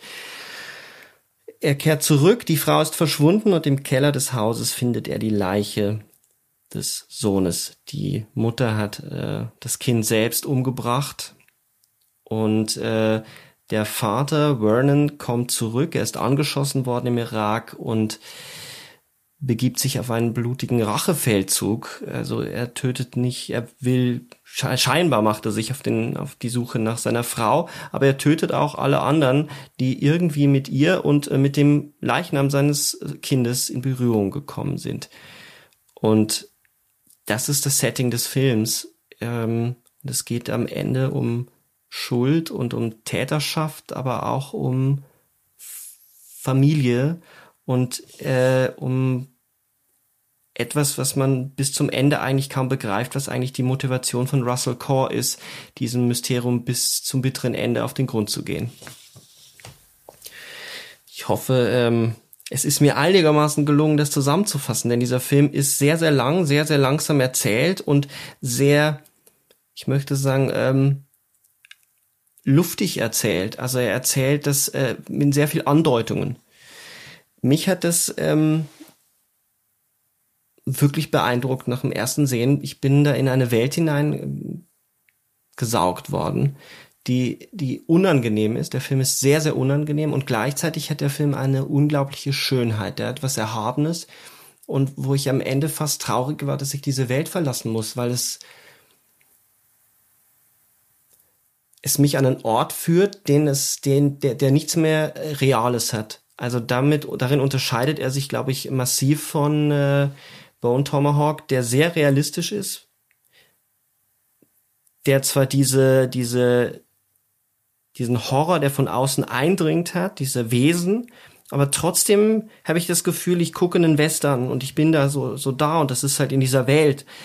Und bei Hold the Dark habe ich ständig das Gefühl, dass der Film was Transzendentes hat. Naja, das liegt natürlich mit Sicherheit an dieser spezifischen äh, Chiaroscuro-Poesie, äh, die die Bilder entfalten, weil er ja sehr viel im Dunkeln spielt, weil er sehr viel ähm, auch mit äh, natürlichem Licht, also mit, mit Kerzen und Feuer und sowas beleuchtet und ähm, unheimlich viel Fantasie entfalten lässt. Also wir sind als Publikum dazu angehalten, äh, viele Dinge zu ergänzen, nicht nur auf der dramaturgischen Ebene, weil eben das Narrativ sehr fragmentiert ist, sondern auch äh, oder auch äh, vieles offen bleibt, sondern auch weil die Bilder diese leerstellen lassen. Das ist aber ungeheuer spannend auf Dauer. Deswegen ist der Film auch beim mehrmaligen Sehen äh, eher interessanter und spannender. Äh, das ist eine Erfahrung, die ich habe ihn jetzt dreimal mindestens gesehen und zumindest komplett. Und da ähm, hat sich das so gestaltet, dass ich ihn eigentlich immer besser finde und immer intensiver. Wie geht dir das? Wie geht dir das, Leo? Ja, tatsächlich genauso. Ich habe ihn auch jetzt zum dritten Mal gesehen Ähm, und ich habe äh, mich dann gefragt, ob ich in die beiden anderen Male eigentlich konzentriert geguckt habe, weil mir so viel aufgefallen ist, was ich hm. die zwei Male davor nicht gesehen ja. habe. Und ich habe so viele innerfilmische Bezüge verstanden. Warum hat der da das gesagt oder das gemacht oder jenes? die ich die ersten beiden Male ähm, sehen, überhaupt nicht. Die sind komplett an mir vorbeigegangen. Das habe ich gar nicht mitbekommen. Also ich glaube, das ist ein Film, den kann man gut öfter als einmal gucken. Hm. Also das Witzige ist, ich habe ihn ja ähm, nach dem Roman erst gesehen, äh, denn ähm, unser cinephiler Freund Sebastian Selig hat irgendwann äh, verkündet nach Green Room, ah, es sollen je äh, verfilmt jetzt Geraldis Wolfsnächte. Ich so, Geraldis Wolfsnächte nie gehört. Äh, der war da schon länger erschienen, auch auf Deutsch. 2015 ist der herausgekommen. Und ähm, dann habe ich mir den sofort äh, bestellt als Roman und dachte mir, bin ich gespannt, was das ist. Und dann dachte ich mal, was ist das denn? Total rätselhaft, ja, also die, die ganze Wolfsgeschichte. Äh, und die, das hat mich tatsächlich an den Film Wolfen erinnert. Wolfen ist einer meiner äh, All-Time Top Ten Filme äh, über äh, eben intelligente Wölfe, die in äh, der Bronx und in äh, Manhattan zum Teil ähm, ja sich neu ansiedeln und dort äh, halt auch Menschen dann anfallen. Und äh, das ist so eine eigenartige, äh, so ein eigenartiges Gegenbild. Also quasi, weil die Wölfe in diesem Film haben ja auch etwas unheimlich ähm, Unheimliches, weil sie, sie wirken wie eine intelligente, verschworene Gemeinschaft, in die man aber nicht vordringen kann. Also auch äh, Chor, der äh, Protagonist, kann da nicht vordringen. Und wenn er sie dann beobachtet, und dann gibt es ja diese rätselhaften, äh, fast schon Rituale, die die Wölfe dort so ähm, durchführen. Und, ähm, und das hat mich es ist irgendwie ähm, wie so ein, so ein ähm, Gegenstück gewesen für mich zu dem urbanen Film Wolfen, wo die Wölfe eben in der Großstadt sind. Und ähm, dann natürlich auch Alaska. Alaska ist natürlich äh, das, was wir eben bei Bone Tomahawk besprochen haben, äh, hat auch viel mit der Inner Frontier zu tun, denn es ist ja dieser Außenposten der USA. Also es gehört zu den äh, zu den USA, aber gleichzeitig ist es unverstanden. Ja, es ist ein unverstandener Bundesstaat, äh, der auch gerne mal ausgebeutet wird. In der Hinsicht, da kann man dann mit dem Hubschrauber irgendwie Tiere jagen und äh, vielleicht noch eine Pipeline durchlegen. Aber im Endeffekt ist das ähm, ja, ist das äh, ein rätselhaftes Land, ja, also ein, ein eiskaltes Land und so weiter. Und ähm, es sind einige Filme, zum Beispiel Wind River ist auch ein, ein sehr interessanter, äh, nicht Zwillingsfilm, aber so eine sehr interessante Ergänzung zu dem Film, in dem es eben um die äh, ja Ausbeutung und auch ähm, ja also auch Ausrottung der indigenen Bevölkerung geht. Äh, da geht es ja um so eine Ölfirma und Vergewaltigung und Tötung einer ähm, jungen Frau und so weiter, der, deren Verschwinden ermittelt wird.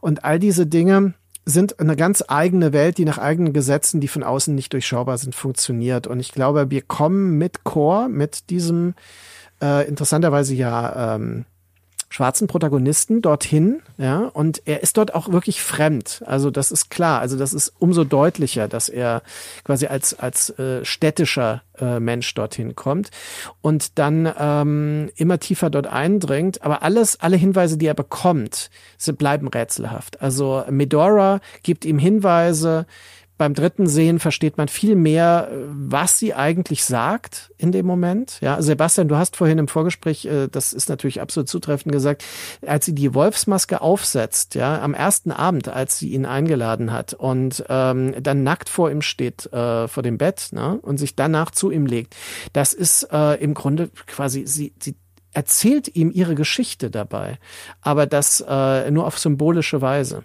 Und das kann er aber da zu dem Zeitpunkt nicht verstehen und wir auch nicht.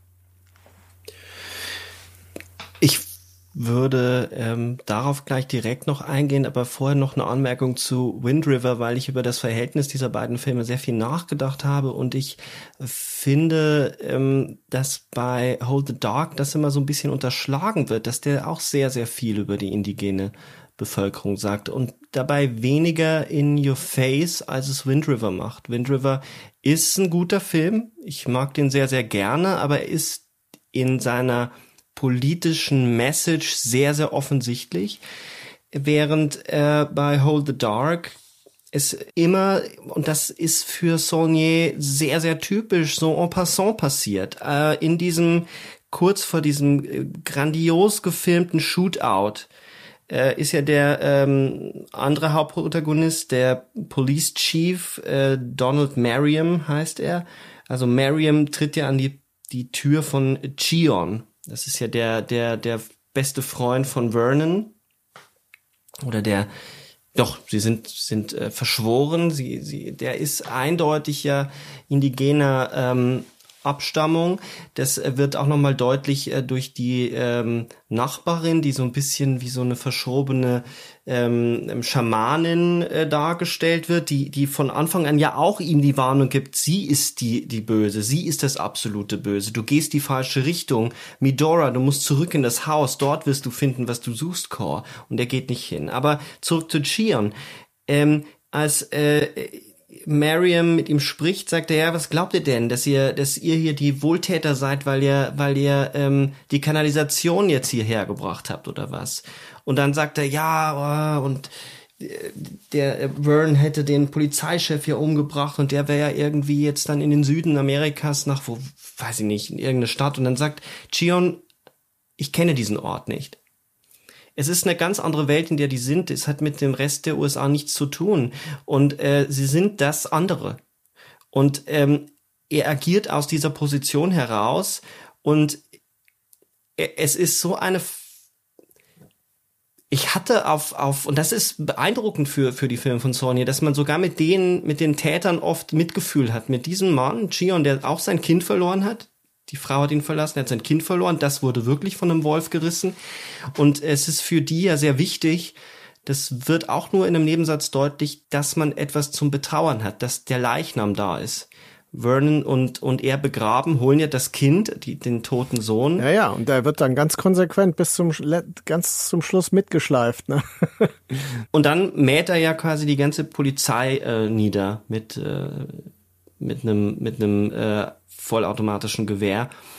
Ähm, und da hatte ich schon auch echt Mitgefühl mit, mit dieser Figur. Die ist so tragisch gezeichnet und da wird überhaupt nicht, das ist nicht in your face, sondern es ist in diesem kleinen, äh, in diesem kleinen Gespräch ist so viel drin, so viel von dieser Geschichte wie in diesem, wie in Alaska auch mit der, mit der Minderheit, mit den, mit den Indigenen umgegangen wird. Und das finde ich manchmal ein bisschen zu Unrecht, ähm, pro äh, Wind River ausgelegt. So diese, diese Stimmung von dem Film und dass man beim erneuten Sehen immer wieder so viel entdeckt. Ich habe mir ist aufgefallen, dass der Film ganz viel mit Vorwegnahmen arbeitet, impliziten Vorwegnahmen oder so einer Wiederholungsstruktur. Das bereits angesprochene Geständnis der, der äh, Mutter, äh, das Geständnis mit Doras, die über Symbole versucht, ihm zu sagen, ich bin schuldig. Sie legt ja nackt noch, sie legt sich ja nackt zu ihm ins Bett und äh, die Hände an ihren Hals. Und das hat nichts Sexuelles, das ist eine totale archaische ähm, Gewalttätigkeit, die auch in, also das hat auch was total Bedrohliches, was sie da macht. Dann die Vorwegnahme der, dieser Schamanin, dann die Wölfe, die ein, ein, ein, eines ihrer Jungen reißen und fressen. Mhm, das ist das ja noch ich. bevor er herausfindet, dass sie äh, das Kind gerissen hat. Genau. Und diese, die, und, und mehr und mehr und mehr verschiebt immer in Kreisbewegungen der Film die menschlichen Protagonisten immer näher an das Wölfische und die Wölfe immer näher oder immer weiter auf die Seite des Menschlichen, weil die ja Core ver, ähm, verschonen. Zweimal könnten die Wölfe ihn reißen, tun es aber nicht. Und wenn man weiß, dass Wölfe eigentlich Menschen nur anfallen, wenn sie Hunger haben, dann ist da auch etwas sehr zivilisatorisches drin.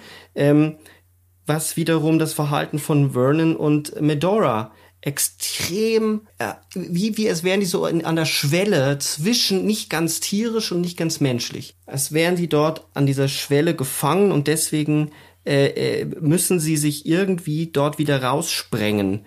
Ist das das größte Geheimnis des Films, nämlich der Grund, warum sie das Kind töten, dass das ganz viel mit dem, mit der Beziehung der, der beiden zu tun hat, Medora und Vern, begreift man erst beim zweiten, beim dritten Mal sehen, sind Zwillinge, die ein Kind gezeugt haben. Ist das der, der Kern der Gewalt in diesem Film? Ich, das ist eine der großen Fragen, die ich immer wieder habe, weil das, ähm, Core ja auch ein paar Mal sagt, Wölfe reißen ihre Kinder dann, wenn das System kollabiert oder wenn sie, wenn sie unter Stress leiden oder wenn sie eben großen, großen Hunger haben und nichts anderes finden. Was ist die Übertragung auf Vernon und Medora? Ähm, ja, also ich habe mir natürlich die Frage auch gestellt und tatsächlich habe auch ich beim zweiten oder dritten Sehen erst wirklich begriffen, dass die Eltern ähm, nicht nur Geschwister, sondern tatsächlich Zwillinge sind, was das ja noch mal verstärkt ähm, in, in der Interpretation. Ähm, und was in dem Punkt wichtig ist bei der Fragestellung, ist, glaube ich, die Maske. Weil die Wolfsmaske, die sie ja auch am Anfang aufsetzt, als sie eben nackt vor ihm steht, ja genau das symbolisiert. Also was machen Masken, gerade auch im schamanischen Masken, ähm, sind ja dazu da, einmal zu verschleiern, aber das ist eher unsere westliche Interpretation. Also ich setze die Maske auf, dann weiß niemand mehr, dass ich mhm. das bin. Aber die andere Interpretation, die schamanische Interpretation, die eigentliche, ist ja, dass Masken etwas hervorbringen, was man nicht sehen würde, mhm. wenn die Maske nicht getragen wird. Also es gibt irgendwas, eine, eine, ein Wesenszug, ein Aspekt, eine Kraft, irgendetwas in dem Individuum, ohnehin schon, mhm. was nach außen soll, was es aber alleine nicht schafft. Und dafür braucht man dann die Maske. Und die Maske sieht ja nicht zufällig aus wie ein Wolf, sondern nämlich genau aus dem Grund. Und ich glaube, dass das also auf der, ja, auf der visuellen und interpretatorischen Ebene war für mich diese Maske, dass die genau in dem Moment angelegt wird, wo sie oder bevor sie sich ähm, eben nackt zu ihm ins Bett legt und dann nochmal am Schluss, als sie ihren Ehemann wieder trifft. Und zwischendrin legt er die Maske an, weil sie lässt die ja in diesem Hotel oder in diesem Zimmer. Ähm, und er bekommt die dann von der äh, Rezeptionsdame oder von dieser Hotelbesitzerin und setzt die an, um sich mit ihr wieder zu verbinden und um diese Kraft oder dieses was auch immer in sich eben hervorzurufen. Dadurch entsteht die Verbindung der beiden und am Ende wird die Maske nochmal aufgesetzt, als die beiden sich dann quasi, ja, als sie wieder vereinigt sind. Und das war für mich ähm, nicht die Antwort auf deine Frage, aber zumindest ein Teil des Schlüssels zur Antwort. Hm. Ich, warte mal, ich äh, wollte dazu ergänzen. Ähm, also die Masken sehe ich auch als Medien der Transformation total wichtig. Äh, die Szene, wenn er zu diesem Heiler geht, ja, der sagt, du warst doch schon bei mir mit deinem Vater und dein Vater wollte Wolfsöl kaufen, weil die mhm. indianische Schamanin dir empfohlen hat, dass du damit den die Anomalie des Kindes äh, bekämpfen, also äh, ja, also heilen kannst. Und es gibt ja auch die Szene, wo er mit seinem Vater zu sehen ist als Junge und der Vater ihm erklärt, dass es äh, Sinn machen kann zu töten. Das ist eigentlich die, äh, für mich war das immer so die, ähm, was, The Riddle of the Steel Sequenz aus Conan, ne? also in dem Film, wo der Vater das erklärt, das Geheimnis des Tötens und dann ähm, äh, der Junge spielt ja auch mit einem amerikanischen Soldaten ganz am Anfang. Ne? Also es, er spielt, hm. sein Vater ist, ist Soldat und er spielt damit. Und ähm, ein weiterer Hinweis, der mir wichtig erscheint, ist, dass ähm, sie möglicherweise eine Botschaft an ihren Mann und Bruder ja schickt, äh, dadurch, dass das Kind tot ist und dass sie ihn damit zurückholen kann. Und äh, es ist sehr, sehr eigen, wie das dann vermischt wird mit der Tatsache, dass er fast getötet wird. Denn äh, er bekommt ja den Schuss in den Hals, ne? Äh, in, wo das ist, in Afghanistan oder im Irak oder äh, wo er da ist. Das wird ja, glaube ich, gar nicht gesagt, oder? Ich glaube, er ist im Irak. Im Irak, okay. Und ähm, dass sie also quasi ihn äh, heranlockt durch das Opfer, das sie bringt. Und das Opfer ist das gemeinsame Kind. Also so, so extrem wie das wirkt, ich glaube, in der Logik des Tierhaften ist das genau der Punkt. Also er beobachtet das bei den Wölfen und sie sind faktisch Wölfe. Und so agiert sie dann auch. Und äh, sie ist im Stress. Also sie, sie ist auch vereinsamt, das ist völlig klar. Sie agiert auch vereinsamt. Ja. Ja, ich glaube, der, der Begriff der Zusammenführung ist total wichtig, weil lange Zeit hat man ja den Eindruck, er würde sie jagen, weil er sie töten will. Und am Ende begreift man, dass das äh, vielleicht auch teilweise aus Wut seine Absicht gewesen sein könnte, aber dass da immer etwas anderes mitschwingt, nämlich sie zu beschützen. Also die Mutter seines Kindes, die sein Kind getötet hat, zu schützen. Und ich glaube, diese Zusammenführung ist das, was sie wollte. Warum wird diese Figur Vernon in den Krieg geschickt? Der Krieg ist ja etwas, wo über die staatliche, das staatliche Gewaltmonopol, die, äh, die Gewalt entfesselt wird und dort die, die Menschen wieder zu den Wölfen werden. Also ähm, der Mensch ist dem Mensch ein Wolf. Dieses, dieses berühmte, äh, diese berühmte Formulierung ja auch, äh, ich glaube, dass ich bin mir gar nicht sicher, ob sie wirklich von Hobbes stammt, aber auf jeden Fall benutzt sie Hobbes mhm. im, im Leviathan. Ich glaube, sie stammt ähm, auch von ihm, ja. Also daraus. Und äh, dass diese Gesellschaft, die so zivilisiert zu sein scheint, die dauernd vorgibt, dass es äh, schlecht ist zu töten, tötet die ganze Zeit und tötet über andere Mittel, über strukturelle Mittel, indem man eben die Leute dann nur notdürftig an die Kanalisation anschließt und in Dunkeln lässt, in der Nacht, in dieser Kälte, in der Einsamkeit. Und jetzt hat sie ein Kind, das sie an die Gesellschaft kettet, weil sie mit diesem Kind ähm, können sie nicht einfach so mehr weggehen. Sie haben den, den, den, den Makel des, des, der Inst, des Inzest äh, an sich. Und sie, sie, sie kann, so meine Interpretation, so ganz geht's noch nicht auf, aber das wäre der erste Versuch irgendwie, indem sie das Kind tötet, bringt, bringt sie beide wieder zusammen, bringt sie wieder die Familieneinheit zusammen und sie sprengen sich durch das ultimative Opfer heraus aus der Zivilisation, weil so endet der Film ja. Sie verlassen, sie, sie ziehen in den Wald. Was auch konsequent ist in diesem Fall, ja. Mhm. Und damit stellt der Film ja wieder die ambivalente Frage, wo ist denn eigentlich das Zivilisatorische, die Zivilisation und wo ist das tierische, das Böse. Und da haben ähm, wir, das geht am Ende nicht mehr so ganz auf. Da haben wir genau die Verbindung, die ich vorhin meinte weil auch dieser Film, das ist ja die Verbindung der Filme unter anderem, äh, setzt sich mit der Frontiertheorie auseinander. Und er zeigt, dass die Frontier nie erschlossen wurde. Und dass das alles eine Illusion ist. Und dass Zivilisation natürlich auch eine Illusion ist letztendlich.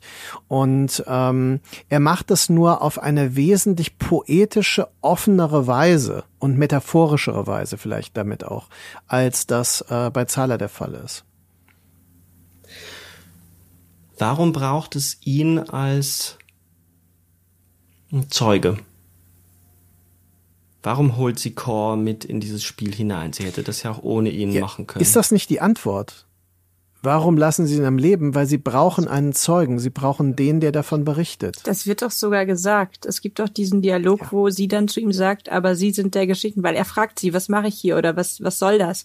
Und dann sagt sie einfach nur zu ihm, na, Sie sind doch der mhm. Geschichtenerzähler, Sie müssen doch hinterher die Geschichte erzählen. Und dann irgendwann realisiert er das, glaube ich, und sagt sowas ähnliches zu einem Deputy, ähm, der ihn irgendwie auffragt, ja. gehen Sie doch nach Hause, Sie werden hier nicht mehr gebraucht oder irgendwie sowas. Und dann sagt er, nein, ich kann nicht gehen, ich muss die Geschichte erzählen. Und dann geht er eben zurück und ähm, ja, findet das ganze Ausmaß. Aber ist das dann nicht ein doppelter Effekt? Einerseits die Ambivalenz, dass wir nicht so genau wissen, wo die Zivilisation anfängt, wo das Tierische und das Menschliche eigentlich genau zu unterscheiden ist. Und dann wird durch ihn ja für einen Moment eine neue mythische, neuer Mythos geschaffen. Er erzählt ja einen, einen, einen Mythos dann durch seine Erzählung, die Weitergabe. Er gibt ja, damit endet mhm. der Film, er gibt das ja an seine Tochter weiter die ist dann auch weitererzählt und weitererzählt und es ist eigentlich ja die Geburtsstunde einer, einer Instandsetzung einer brüchig gewordenen Grenze. In dem Moment, wo die beiden das verlassen, ist die Grenze für den Moment erstmal wieder instand gesetzt, aber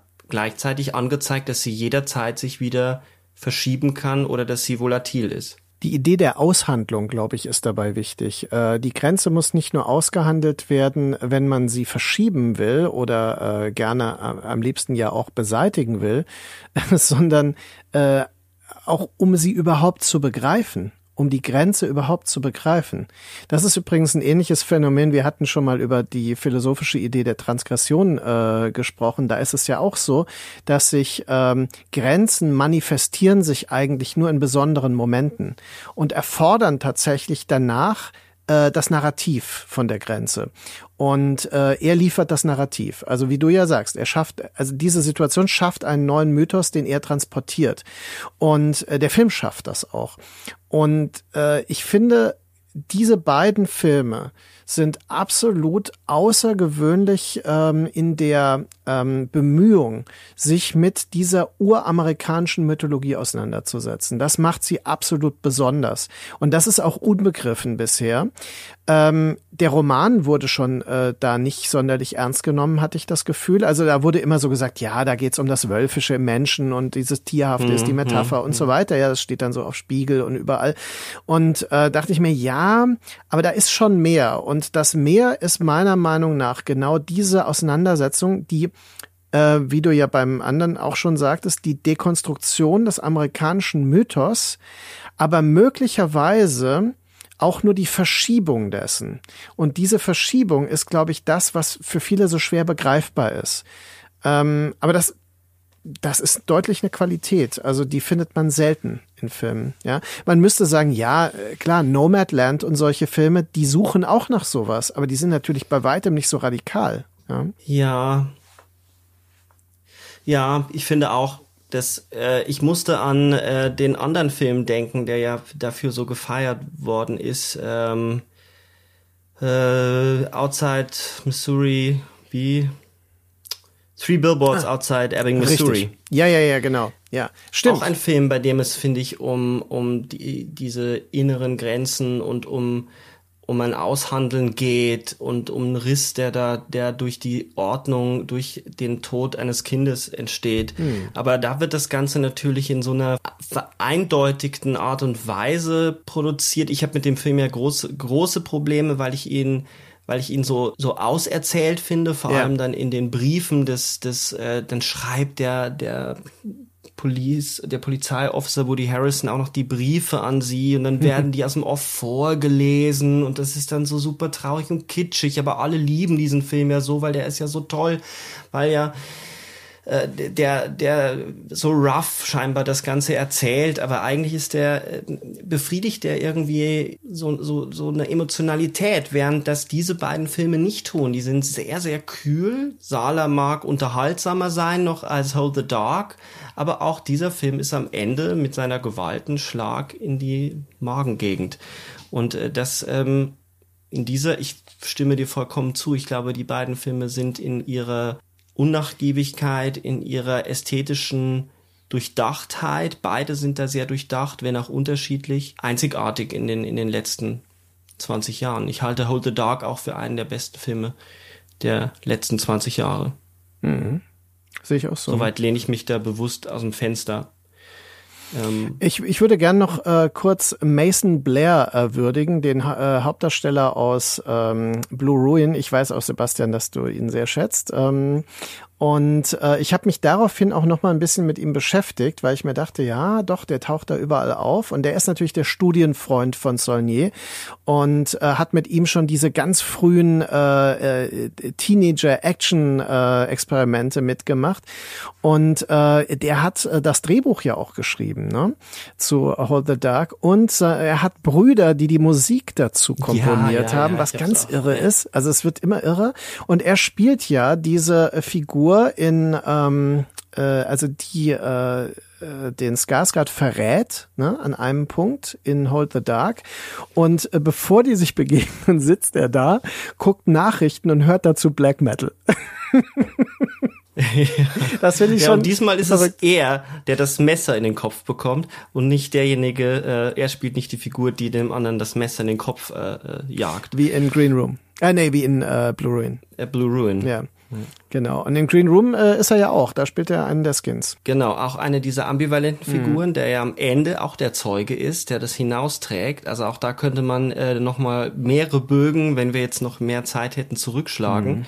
Ähm, auch dort wird nämlich ein Zeuge hinausgeschickt, der zu ich weiß es gar nicht, was das sind das Bauern, sind das äh, ist das eine Hippie Kommune? Ich bin mir da nicht sicher. Er, er, er geht dahin, sieht hm. das. Es ist auf jeden Fall eine neue Gemeinschaft und er sagt zu denen äh, Police, I need police. Hm. Und ähm, auch das wird nicht auserzählt, ob er nicht auch einer derjenigen ist, der diesen diesen Nazi Tribe äh, unterwandert hat. Vielleicht ist er ja auch noch ein Cop. er schien ja sehr, er nein, nein, kein Cop. Das ist doch so, dass diese, dass die, dieses Girl, äh, die, diese, das Mädchen, diese junge Frau äh, in in dem Raum wurde erstochen, weil sie ja mit dem Kerl, der die Band dort reingebracht hat, fliehen wollte und sie wollten die ja auffliegen lassen, mhm. weil sie den ähm, Baseballschläger, die, die, die, das, der, der eigentlich vernichtet werden hätte sollten bei irgendeinem Einsatz, den haben sie aufbewahrt und damit mhm. könnten sie die auffliegen lassen. Unter anderem natürlich auch das Drug, äh, äh das Drogenlabor. Ja.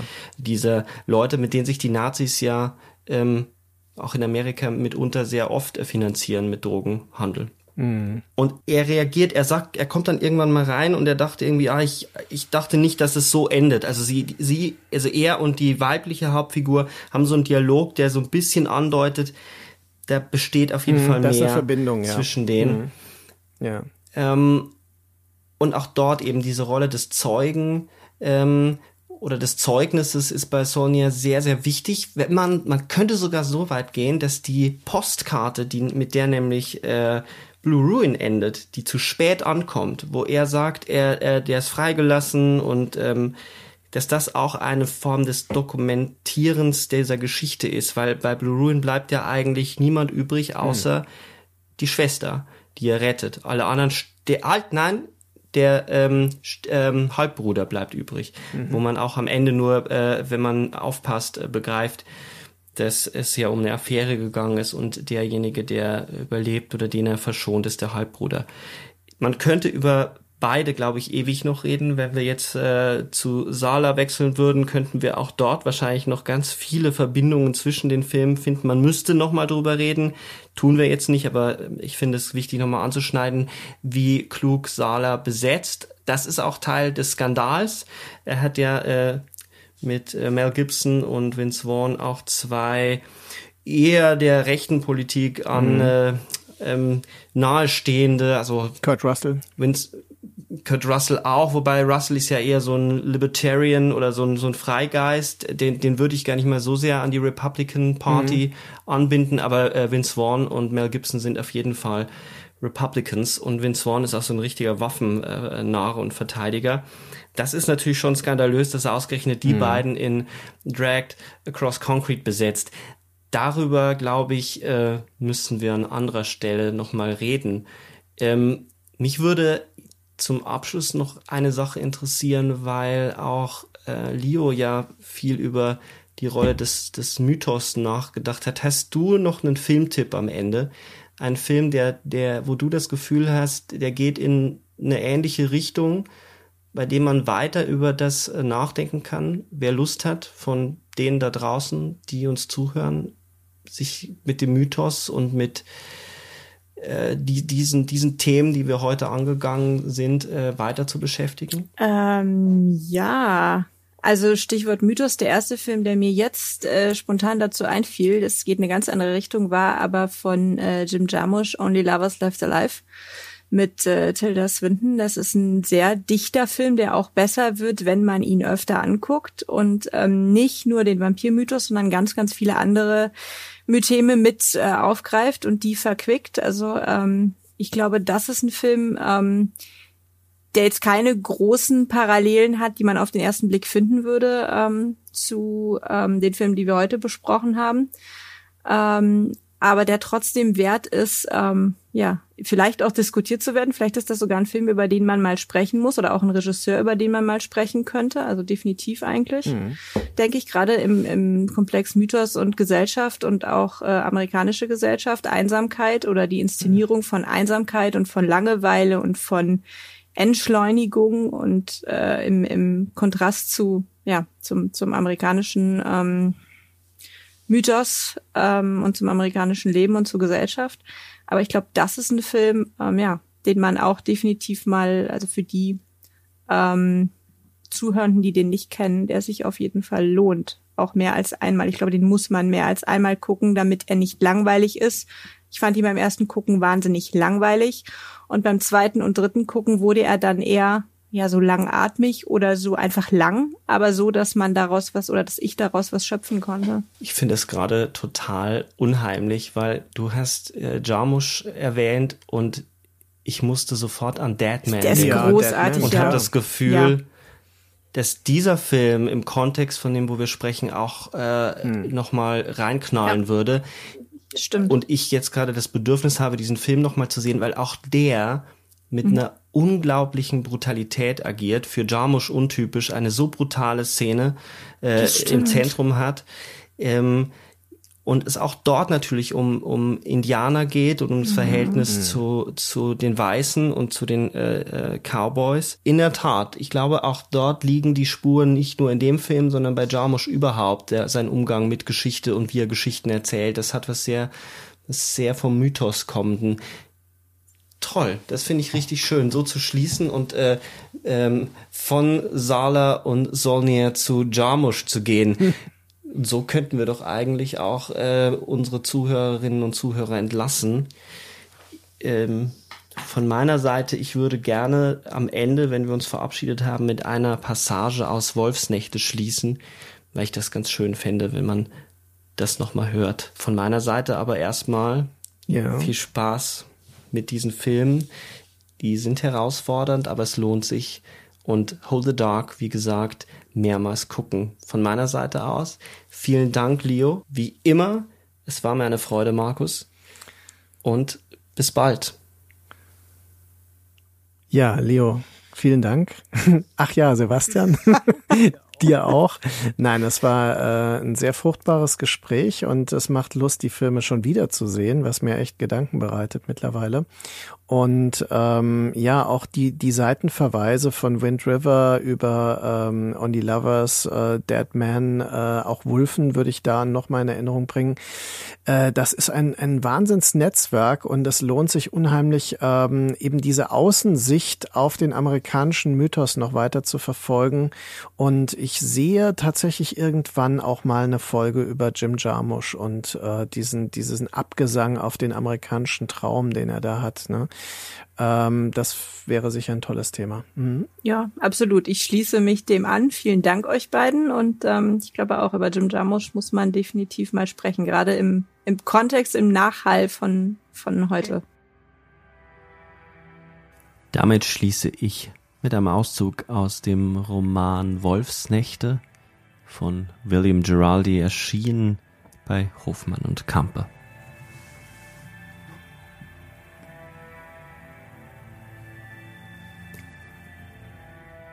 Würden Sie meine Frage beantworten?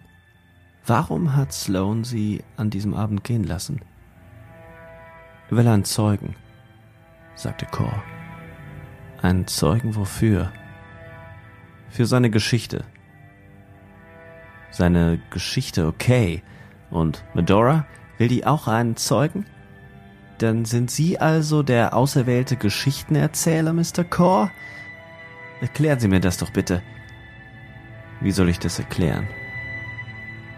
Vernon Slow ist ein Mann. Jeder Mann ist erklärbar. Was für ein Mann tut sowas? Er wies mit dem Kopf aus dem Fenster zum Dorf hin. Es wäre ganz Kielet das grauenhafte Werk eines Einzelnen. So sind die Menschen, sagte Marion. Das sollten Sie endlich kapieren, dann müssten Sie sich auch nicht mehr dauernd über alles wundern.